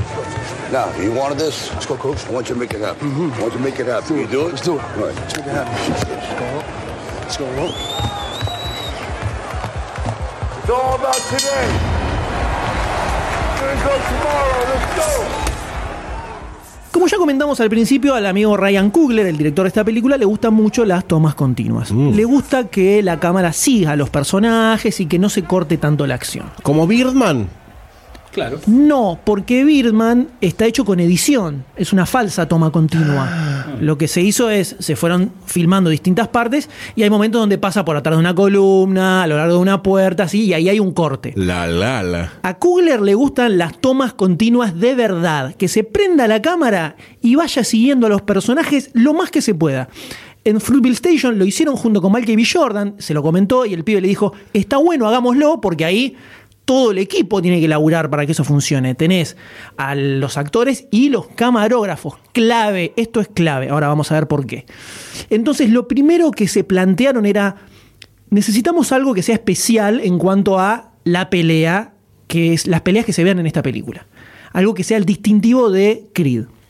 Y ahí es donde el mismo Kugler dice, ¿por qué no hacemos que una sea una sola toma continua. Claramente no podía ser la última porque pasan muchas cosas y son 12 rounds. Entonces dicen, la primera pelea, donde es la prueba de fuego que tiene Adonis, ¿por qué no hacemos que sea una toma continua? Lo pensaron un poco dijeron, ¿es medio una locura? Sí, vamos a hacerlo igual. Probemos cómo funciona. Esto tiene distintas aristas, cosas muy importantes. Primero, por supuesto, se diseñó toda una coreografía que no es milimétrica, porque hay cosas que no, no se puede medir tan eh, específicamente, pero sí estaban los distintos momentos, un poco el intercambio de golpes que iba a haber, y ahí tuvieron que entrenar principalmente Michael B. Jordan, el boxeador con el que pelea, que es un boxeador de la vida real, tanto los tres boxeadores que aparecen en esta película, el primero con el que pelea, el que está al final, y uno que aparece un poquitito tipo en una publicidad, los tres son boxeadores reales. Entonces tenemos a Michael B. Jordan, que tuvo que aprenderse toda una coreografía, el boxeador que pelea con él, pero sobre todo a Benjamin Semanoff, que ¿quién es?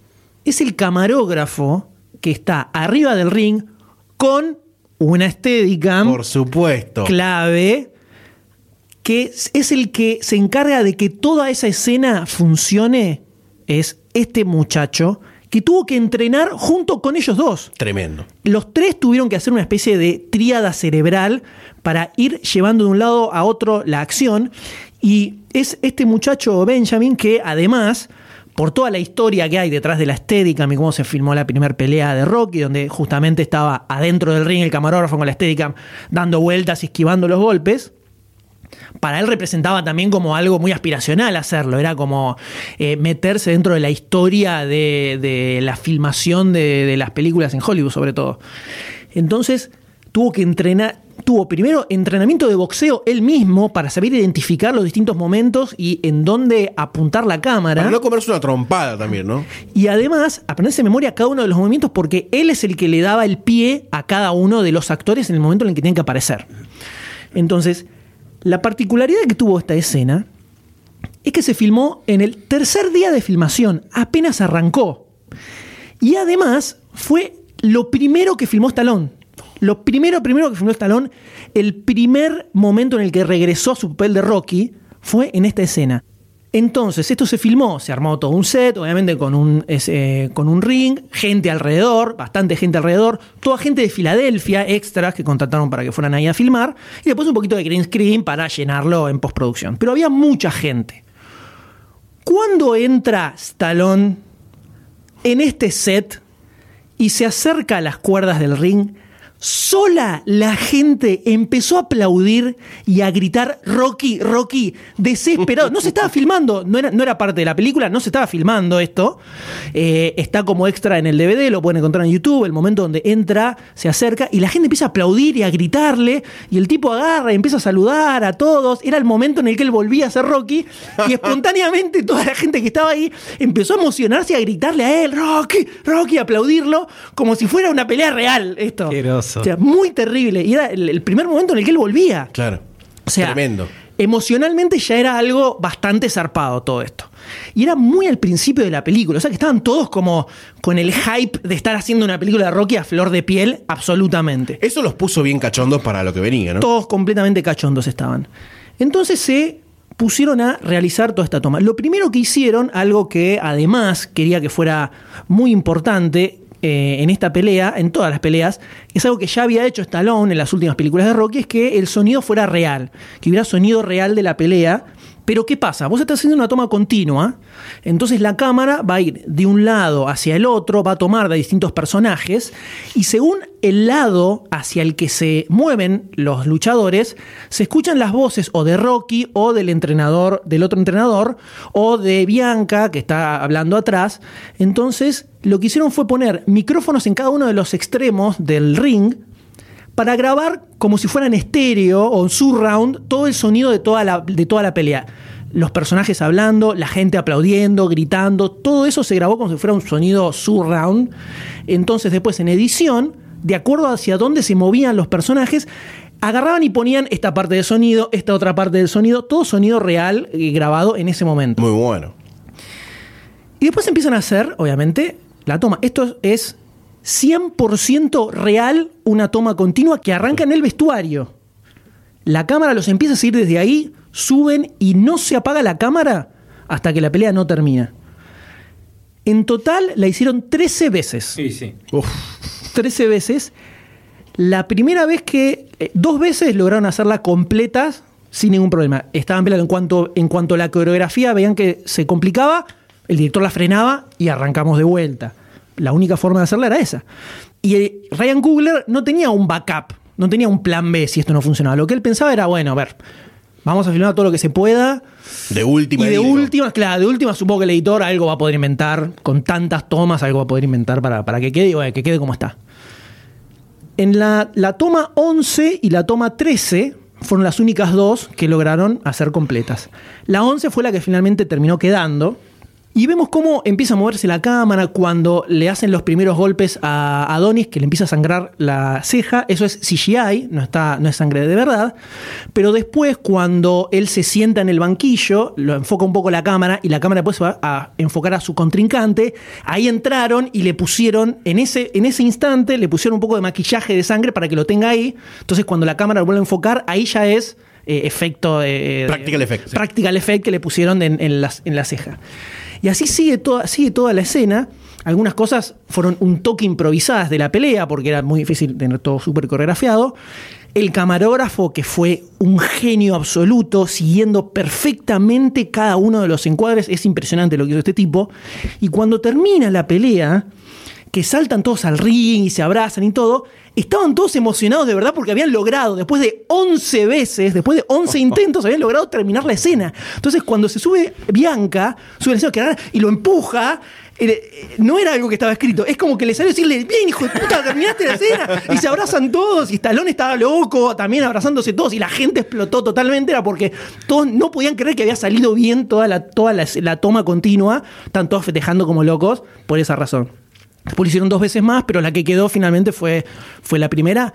Épica y una escena que se ve del recontra carajo. Podemos estar de acuerdo, ¿no? Estamos completamente de acuerdo, estamos completamente de acuerdo.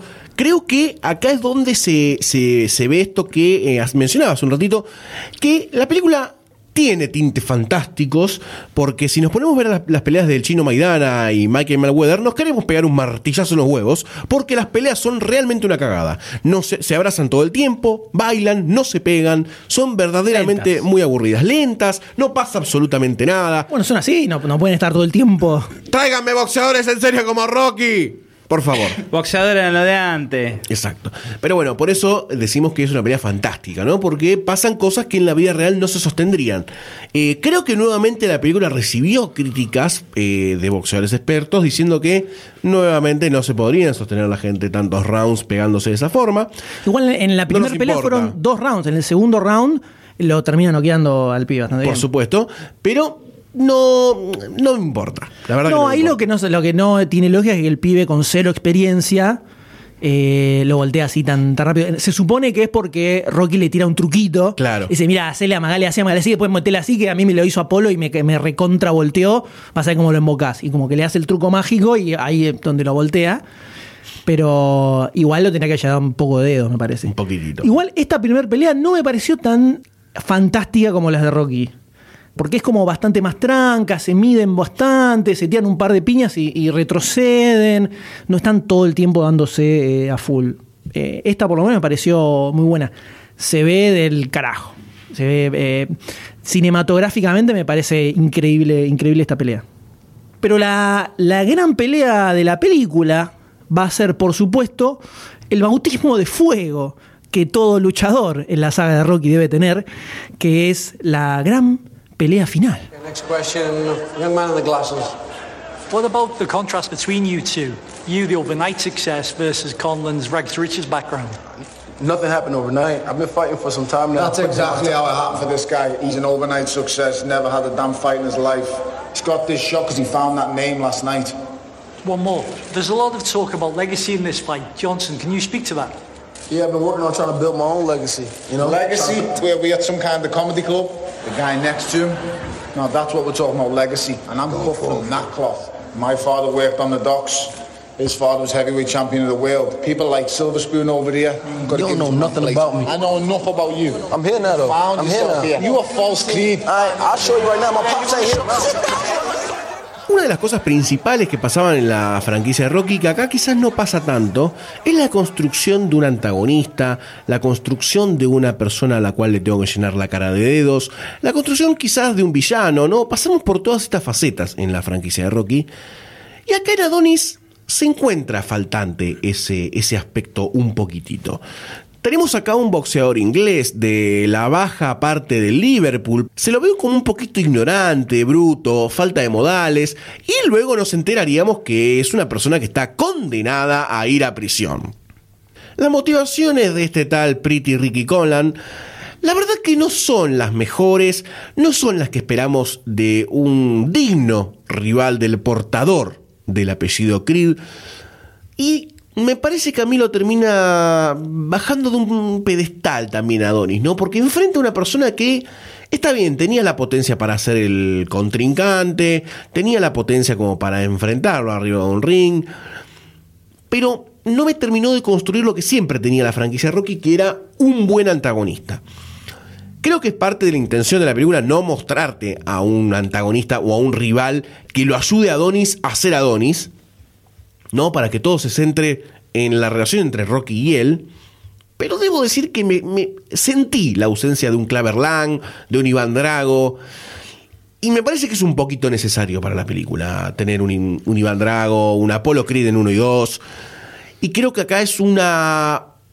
Es una falencia que la película eh, suplanta con cosas que pasan después con Adonis, pero la sentí, la sentí un poquito la ausencia de un Iván Drago. Este rival no le veo toda la, la- chapa, la sopa, la polenta que tenían los anteriores. Sí lo veo un poquito con más power, por así decir, que Dixon, el de Rocky Balboa. Ese, este lo veo como no carisma, sino que bueno, el otro lo hace porque estaba en la lona, Dixon en Rocky Balboa, estaba en la lona, mm, nadie lo quería, ya hacía todo por inercia, no tenía el ojo del tigre. Este lo hace por querer dejar algo a su familia antes de quedar en cana. A este sí lo veo motivado por ese motivo, pero no, no, no llega a convencerme, no me llega a, generar ese, ese amor, no, ese cariño, esa apreciación por el personaje. Me molesta que, como en todo personaje, al final es, nada, está todo bien, pibe, te ganaste mi respeto, te, te- sos bueno. Me molesta eso. Es como la- las películas de los X-Men y Magneto. Magneto siempre termina siendo bueno al final de las películas. Ya me molesta que sea todo igual. Y no me quiero adelantar hacia el final de esta pelea. Pero este personaje, de toda dentro del, panteón de los, por así decir, rivales de Rocky, porque dentro de todo este es un rival de Rocky, porque Creed eh, viene a ser una extensión de Rocky. Lo veo como dentro de, de todo esto, de los más bajos, el anteúltimo. O sea, el anteúltimo. El anteúltimo. Creo que no es un, no es un villano, un villano, no es un contrincante que va a quedar memorable en, en la historia de las sagas, pero sí me gustó o me resultó interesante en el transcurso de la película un poco la historia de dónde viene, que no es un, un tipo eh, totalmente malvado y antagonista absolutamente, sino que tiene como su costado de que él ni siquiera tenía ganas de hacer esta pelea. Cuando está hablando con su manager le dice, Mirá, tenés que venir y pelear con este pibe porque necesitas guita. Y el tipo dice, pero no quiero, no quiero ser recordado por hacer esto, por hacer esta paparruchada. Porque suponía que le iba a llenar la cara de dos en dos minutos, obviamente. Un pibe que tenía, no solo tenía cero experiencia, sino que estaba medio como disfrazando su, su récord, eh, su track record, tomando las peleas esas ilegales de México como que existían. ¿Qué es lo que le criticaban a Dixon en Rocky Balboa? Que era. Lo estaba haciendo por guita porque se iba a aprovechar de un viejo que era Rocky Balboa en ese momento. Era, es exactamente la misma situación, pero en este caso es el mismo boxeador contrincante el que lo ve y no que se lo plantean desde el lado de afuera y no lo quiere ver. Yo creo que lo que pasa acá es el, el inverso de lo que veníamos, teníamos en Rocky 1, donde estaba Creed, súper popular, quería hacer una especie de evento loco y busca al underdog desconocido. Acá tenemos a este boxeador que en ningún momento se pone en duda su, su posición de campeón, no pasa como eh, teníamos en Rocky Balboa con Dixon, es un tipo que se ganó el título a fuerza de golpearse y boxear y, y ser un campeón de verdad, pero le surge este problema y lo que busca es al revés, pelear con alguien con nombre, alguien conocido, por más que no tiene experiencia, pero que eso le sirva para hacer una pelea más show, digamos, que principalmente recaude mucha plata. Es como la inversa de lo que veíamos en Rocky 1 y es un personaje que tiene muy poco desarrollo. Igual en la película hay muy poquitito lo que vemos del, tipo. De hecho, eh, la razón por la cual lo van a meter en cana es 20 segundos, un- una especie de flash de noticias que se te pasa, te lo perdiste y no entendés nada de lo que sucede después. Muy difícil engancharlo eso. Pero sin embargo, a pesar de eso, un poco me, me gustó que no sea directamente un matón, un tipo malvado. Es, está en una situación jodida y bueno, va a pelear y hace lo que puede. Eh, pero no, no, no va a ser un villano memorable, definitivamente. Para nada. Ladies and gentlemen, uh, let's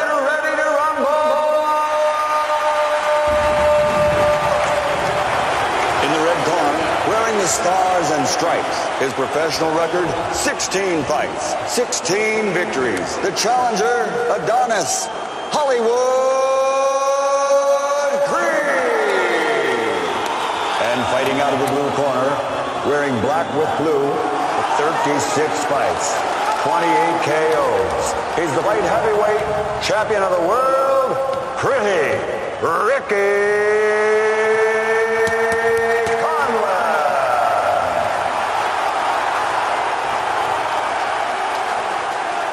Lo que destaco de esta pelea final, que va de la mano del director es la toma continua que hay desde que empieza la charla de la previa en el vestuario, que empieza Rocky moviéndose de costado. Es genial, diciéndole, esto no lo haces por vos, no lo haces por vos, no lo haces por tu padre, no lo haces por mí, esto lo haces, fíjate dónde llegás, dale, da todo lo de vos. Y va el entrenador, no me acuerdo el nombre, el que, bueno, y va el otro entrenador y empieza así a practicar, a precalentar. Toda esa toma me encantó cómo va girando alrededor de ellos el movimiento, el speak, el speech de, de Rocky y va el camino hacia el ring. Toda esa toma me encantó. Ya cuando la vi la primera vez, me, fascinó esa toma continua, que es lo que, estás, lo que dijiste vos antes, de que el, director es fanático de hacer todo eso. Y hasta que sube al ring, me, me pareció genial. Y le decía a la doctora D, es, me encantó. Sí, creo que lo que dice el D es eh, como un punto fuerte para toda esta pelea, ¿no? Porque tiene una carga, no sé si artística, como en Rocky Balboa en un momento empezó a aparecer, ¿no? El tema de lo artístico, que fue muy fuerte eh, en Rocky Balboa en la última pelea. Pero técnicamente pareciera como muy correcta la pelea, mucho más correcta que otras películas de Rocky. Es bastante realista comparando con el- la exageración de otras peleas. Por supuesto, pero la fantasía corre de la mano de un Adonis que banca una pelea que estaba muy por fuera de sus, de sus capacidades, pero que en algún punto, no sé si es la filmación, no sé si es el desarrollo de la pelea, cómo Adonis va encontrando su lugar en, la, en el box y se va como motivando, ¿no? Viste como cuando Rocky en las primeras peleas en algún punto lo dejaba de escuchar a Mickey y era Rocky bancándose todas las piñas en la jeta como un Escaña en la General Paz a 100 kilómetros por hora. Y en un momento Adonis cumple ese rol, ¿no? Dice, o, o como Apolo Crico decía, "Ah, esto se termina cuando se termina, vieja, ya fue. Sí, acá lo que se, lo que se hace, se da un momento Iván Drago. Cuando Rocky está peleando con Iván Drago y de repente le mete un par de piñas y, y Drago como que se queda así, medio que no puede creer que lo embocó y Duke le tira, viste, lo diste, viste que sangra, puede sangrar, es humano, así. Lo mismo sucede acá, cuando logra embocarle un par de ñapis y el tipo Conlan queda como, como que no puede creer que medio que lo, lo mareó. Empieza a crecer. Ahí donde dice, ah, viste, te puedo, te la puedo, me la puedo bancar, me la puedo bancar. Hay como un- un- un- una progresión en el crecimiento adentro del ring que, que me parece muy rica. Y no sé si es en una de las peleas en donde está más ordenado ese crecimiento. Porque cuando Rocky a veces lo hacía era como más explosivo. No, pum, pum, te puse una piña y acá tenés 700 mil piñas más. Acá es como más progresivo el crecimiento y te lo puedes creer. Sí, sí, es mucho, mucho más realista, definitivamente, mucho más realista. Las peleas que hacía Rocky, sobre todo en las primeras cuatro películas, era los, cuando hacían el montaje de los rounds del medio, era pa, pa, pa, pa, pa, todo el tiempo así, ah, dándose unas cosas monstruosas y, y lo, y lo- cuando lo, lo tira contra las cuerdas, toda una cosa muy eh, tremenda. Y acá es mucho más medida, mucho más creíble. Sí, acá creo que se nota algo que a lo largo de toda la película se nota que le cuesta, se nota que le cuesta, pero me parece que lo hace bien, que es como ayornar al Rocky que sucedió en otras décadas, con toda su impronta, ayornarla a los 2015, ¿no? Que en Rocky Balboa quizás todavía no pasaba, porque viste que los 2000 fueron medios ambiguos, ¿no? En todo eso. Eh, el celular estaba saliendo, era como que no, no, no, estaba, no, no, vi- no hubo un cambio social tan importante. Pero ya en la década del 2015 al 2020, la que estamos viviendo, señoras y señores, Década de cinco años. es como que fue mucho más violento. Y creo que la película constantemente pelea entre un Rocky que está anclado a los 70, a los 80, y que de golpe te tiene que mostrar un Adonis que es del día de hoy, ¿no? Y, y creo que la pelea es como un buen resumen de todo eso. Y se nota mucho el, uso de tecnología más como actual o más eh, contemporánea para mostrarte una pelea que es más realista que las peleas de Rocky, más allá de que es fantástico porque Adonis se banca una cantidad de piñas que nunca se podría bancar, ¿no? Con esa carita tan hermosa que tiene de chocolate, pero, pero se las banca. Y ahí está la fantasía. Entonces, de golpe, en esta pelea me parece que es, es un vínculo muy potable para secuelas que puedan venir de Creed o de otros personajes que se desprenden después de la saga, que te puedan contar una historia de box, tanto deportivamente, que en esta escena final se nota muy bien, como artísticamente, ¿no? Es como un buen vehículo. Me parece que el resultado fue muy bueno, que yo tenía muchísimo miedo, porque en otras peleas podés jugar con cierta epicidad. Acá eran dos jóvenes eh, que se estaban peleando, eh, no era que Rocky la leyenda que se enfrenta contra un campeón. Era medio raro todos los elementos que componían esta pelea, pero me parece que el resultado fue muy potable para el futuro. Y acá hay, yo creo, dos momentos magníficos, que a mí por lo menos me, me- me- me tocaron mucho. El primero es la remake de la escena de Córtame el párpado, que en este caso está con el ojo ahí reventando, y cuando el, el médico que está ahí en el, la- en el ring sube, le tapa el otro ojo y le toca por atrás y le va marcando lo- los dedos que le mostraba, eso me pareció un guiñito pequeño muy bueno, muy bueno. Muy old school también, ¿eh? Muy- Sí, me, pareció sí, como sí. muy, muy vieja escuela. Hubiera quedado muy bien que lo haga Rocky, porque también pensaba en eso, es de la, de la vieja escuela. Pero me pareció una forma inteligente de volver a colocar nuevamente la construcción del mito rockiano, el tema del ojo en compota que teníamos en Rocky 1, con, una, con un War Twist. Y después arranca el round final, clave en todas las películas de Rocky, menos en Rocky 5. Hay dos momentos en la pelea que me parecieron como súper tremendos. El primero de todos es cuando termina el montaje de todo el medio, todo el in- intermedio de los distintos rounds, llega al anteúltimo, donde están dándose unas piñas, cuando lo noquea a Adonis, que pega una vuelta, ¡boom!, cae terriblemente. Primero, acá lo que sucedió es que el mismo Sylvester Stallone decía un toque en joda y un toque de verdad Perversamente. decía, mira, la realidad es que para, para verdaderamente formar parte del universo de Rocky, en algún momento te tenés que comer una piña de verdad. El bautismo de carne. Dice que él, él lo llamaba Dead Man Walking, hombre muerto caminando, dice. Todos los actores que pasaron, que se subieron a este ring, eh, actores, ¿no? No los boxeadores profesionales, eh, Se comieron se una. comieron una. Se comieron una. Yo me la comí. eh, Apolo se la comió Car- Drago. Dijo Ca- Carl Weather, Carl Weather me puso y me volteó. A Carlo volteó Dolph Lundgren. Todos así. Claro, se dieron una. Todos se dieron una. Eh, pero está bien, no te preocupes, no hay problema, no, no es cero hacerlo. Te lo comento, viste, vos fijate, no sé, o qué te parece. Despedilo si no lo haces. Y Adonis le, y Michael B. Jordan le dice, no, no, yo me la banco, me la banco. Sí, sí, yo quiero. ¿Estás seguro? Le dice Adonis. O sea, ¿estás seguro? Dice, dale, dale, que me la rebanco, me la rebanco.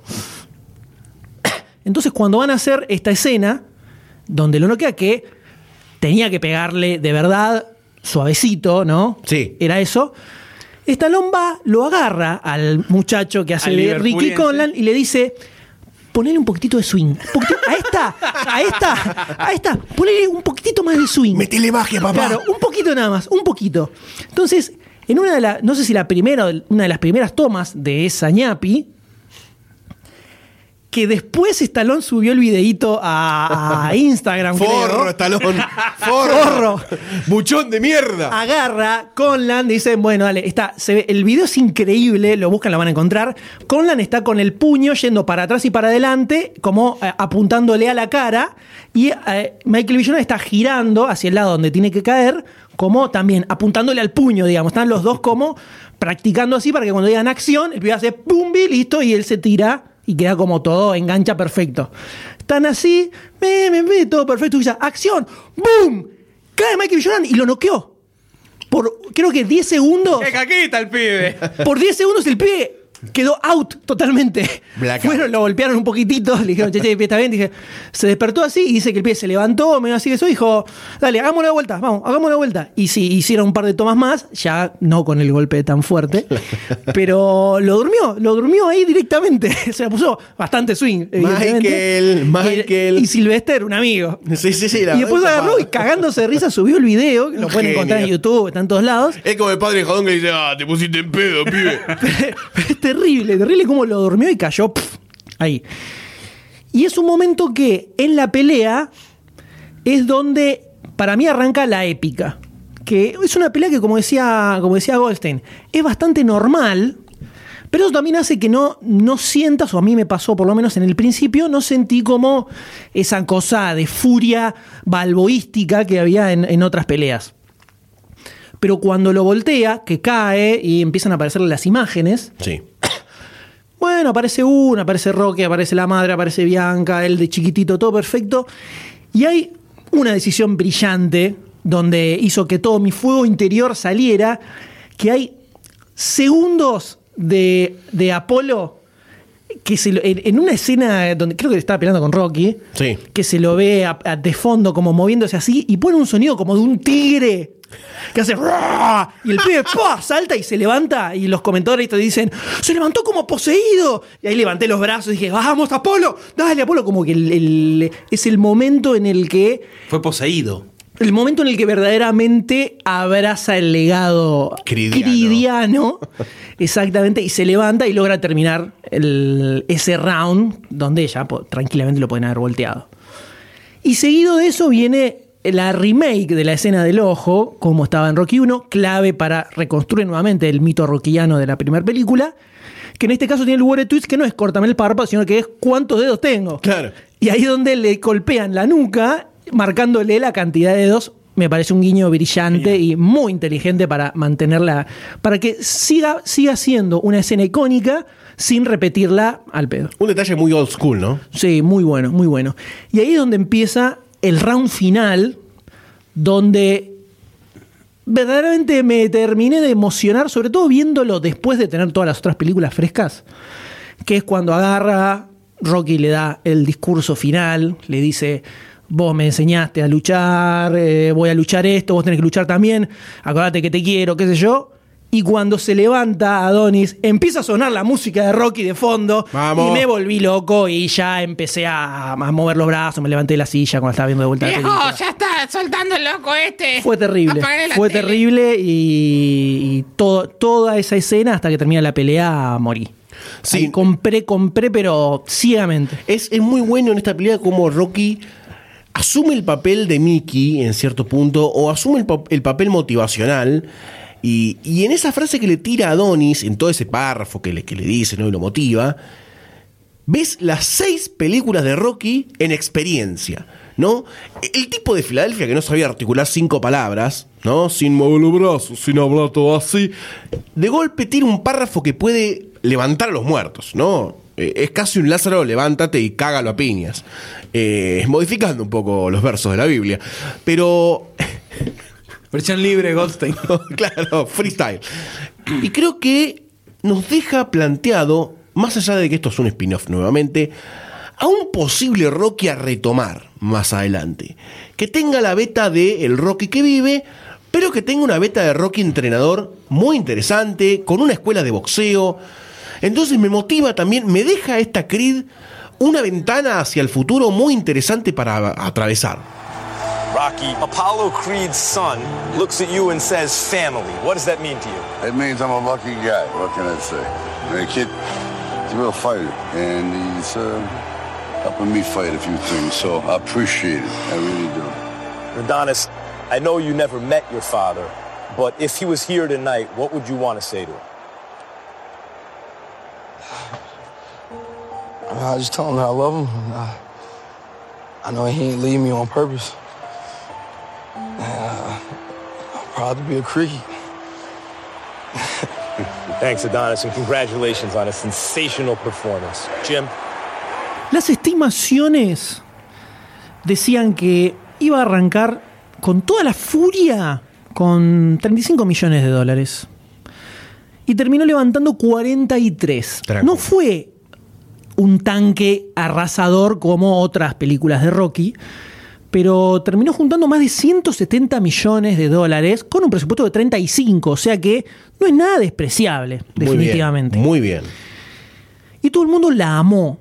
Creo que un poco excesivamente, tal vez, pero generó un hype positivo fenomenal, a tal punto que estuvo nominada para muchísimos premios. Entre ellos, ganó el amigo Sylvester el Globo de Oro a Mejor Actor de Reparto por su Hermoso, papel acá, algo que nos llenó de amor completamente. Y estuvo nominado para los Oscars también por el mismo papel. Una cosa impresionante. Se había empezado a hypear desde redes sociales y algunos agentes de prensa libres eh, que decían que Creed podía estar nominada a mejor película. Sí, no llegó, No llegó. no llegó y tampoco se llevó el Oscar eh, el amigo Sylvester. Yo en el pro de los Oscar voté por el otro que ganó, así que. Ay. Oh, te lo, oh, te lo grinché, oh, te lo grinché. Pero por supuesto que enseguida se confirmó secuela, Creed 2, con fecha de estreno para noviembre 2017. Veremos qué sucede Veremos qué, sucede. veremos qué nos depara en esta nueva saga que aparentemente acaba de construirse. Entonces tenemos a Creed que retoma el ADN de Apolo, aquel Apolo que supimos ver embadurnado en sudor, abrazado en las playas eh, de Los Ángeles a Estalón, trotando libremente en una escena homoerótica hermosa, una escena llena de bromance. Recordamos en Adonis, recordamos en Adonis, lo miro a los ojos al Doctor D porque sé que esa escena le encantó. recordamos esa escena infestada de genes de Adonis. Entonces esta, esta saga pretende retomar lo que Rocky nos supo dar. Un campeón eterno del box, una leyenda del deporte y quizás un nuevo dios para el panteón del box. Adonis Creed.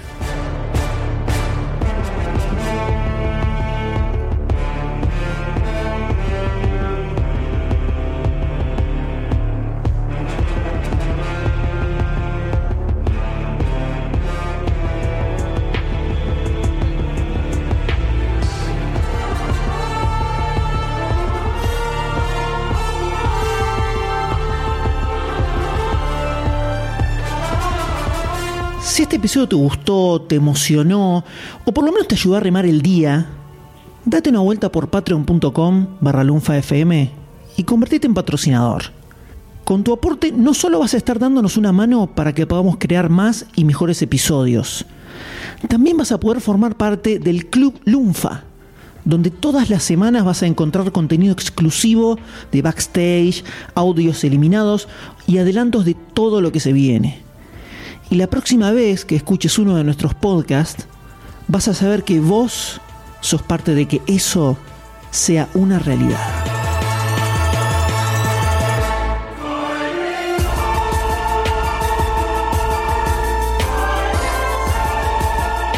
Si querés escuchar todos los episodios, puedes encontrar demasiado cine en iTunes, iBox o en tu aplicación de podcast favorita.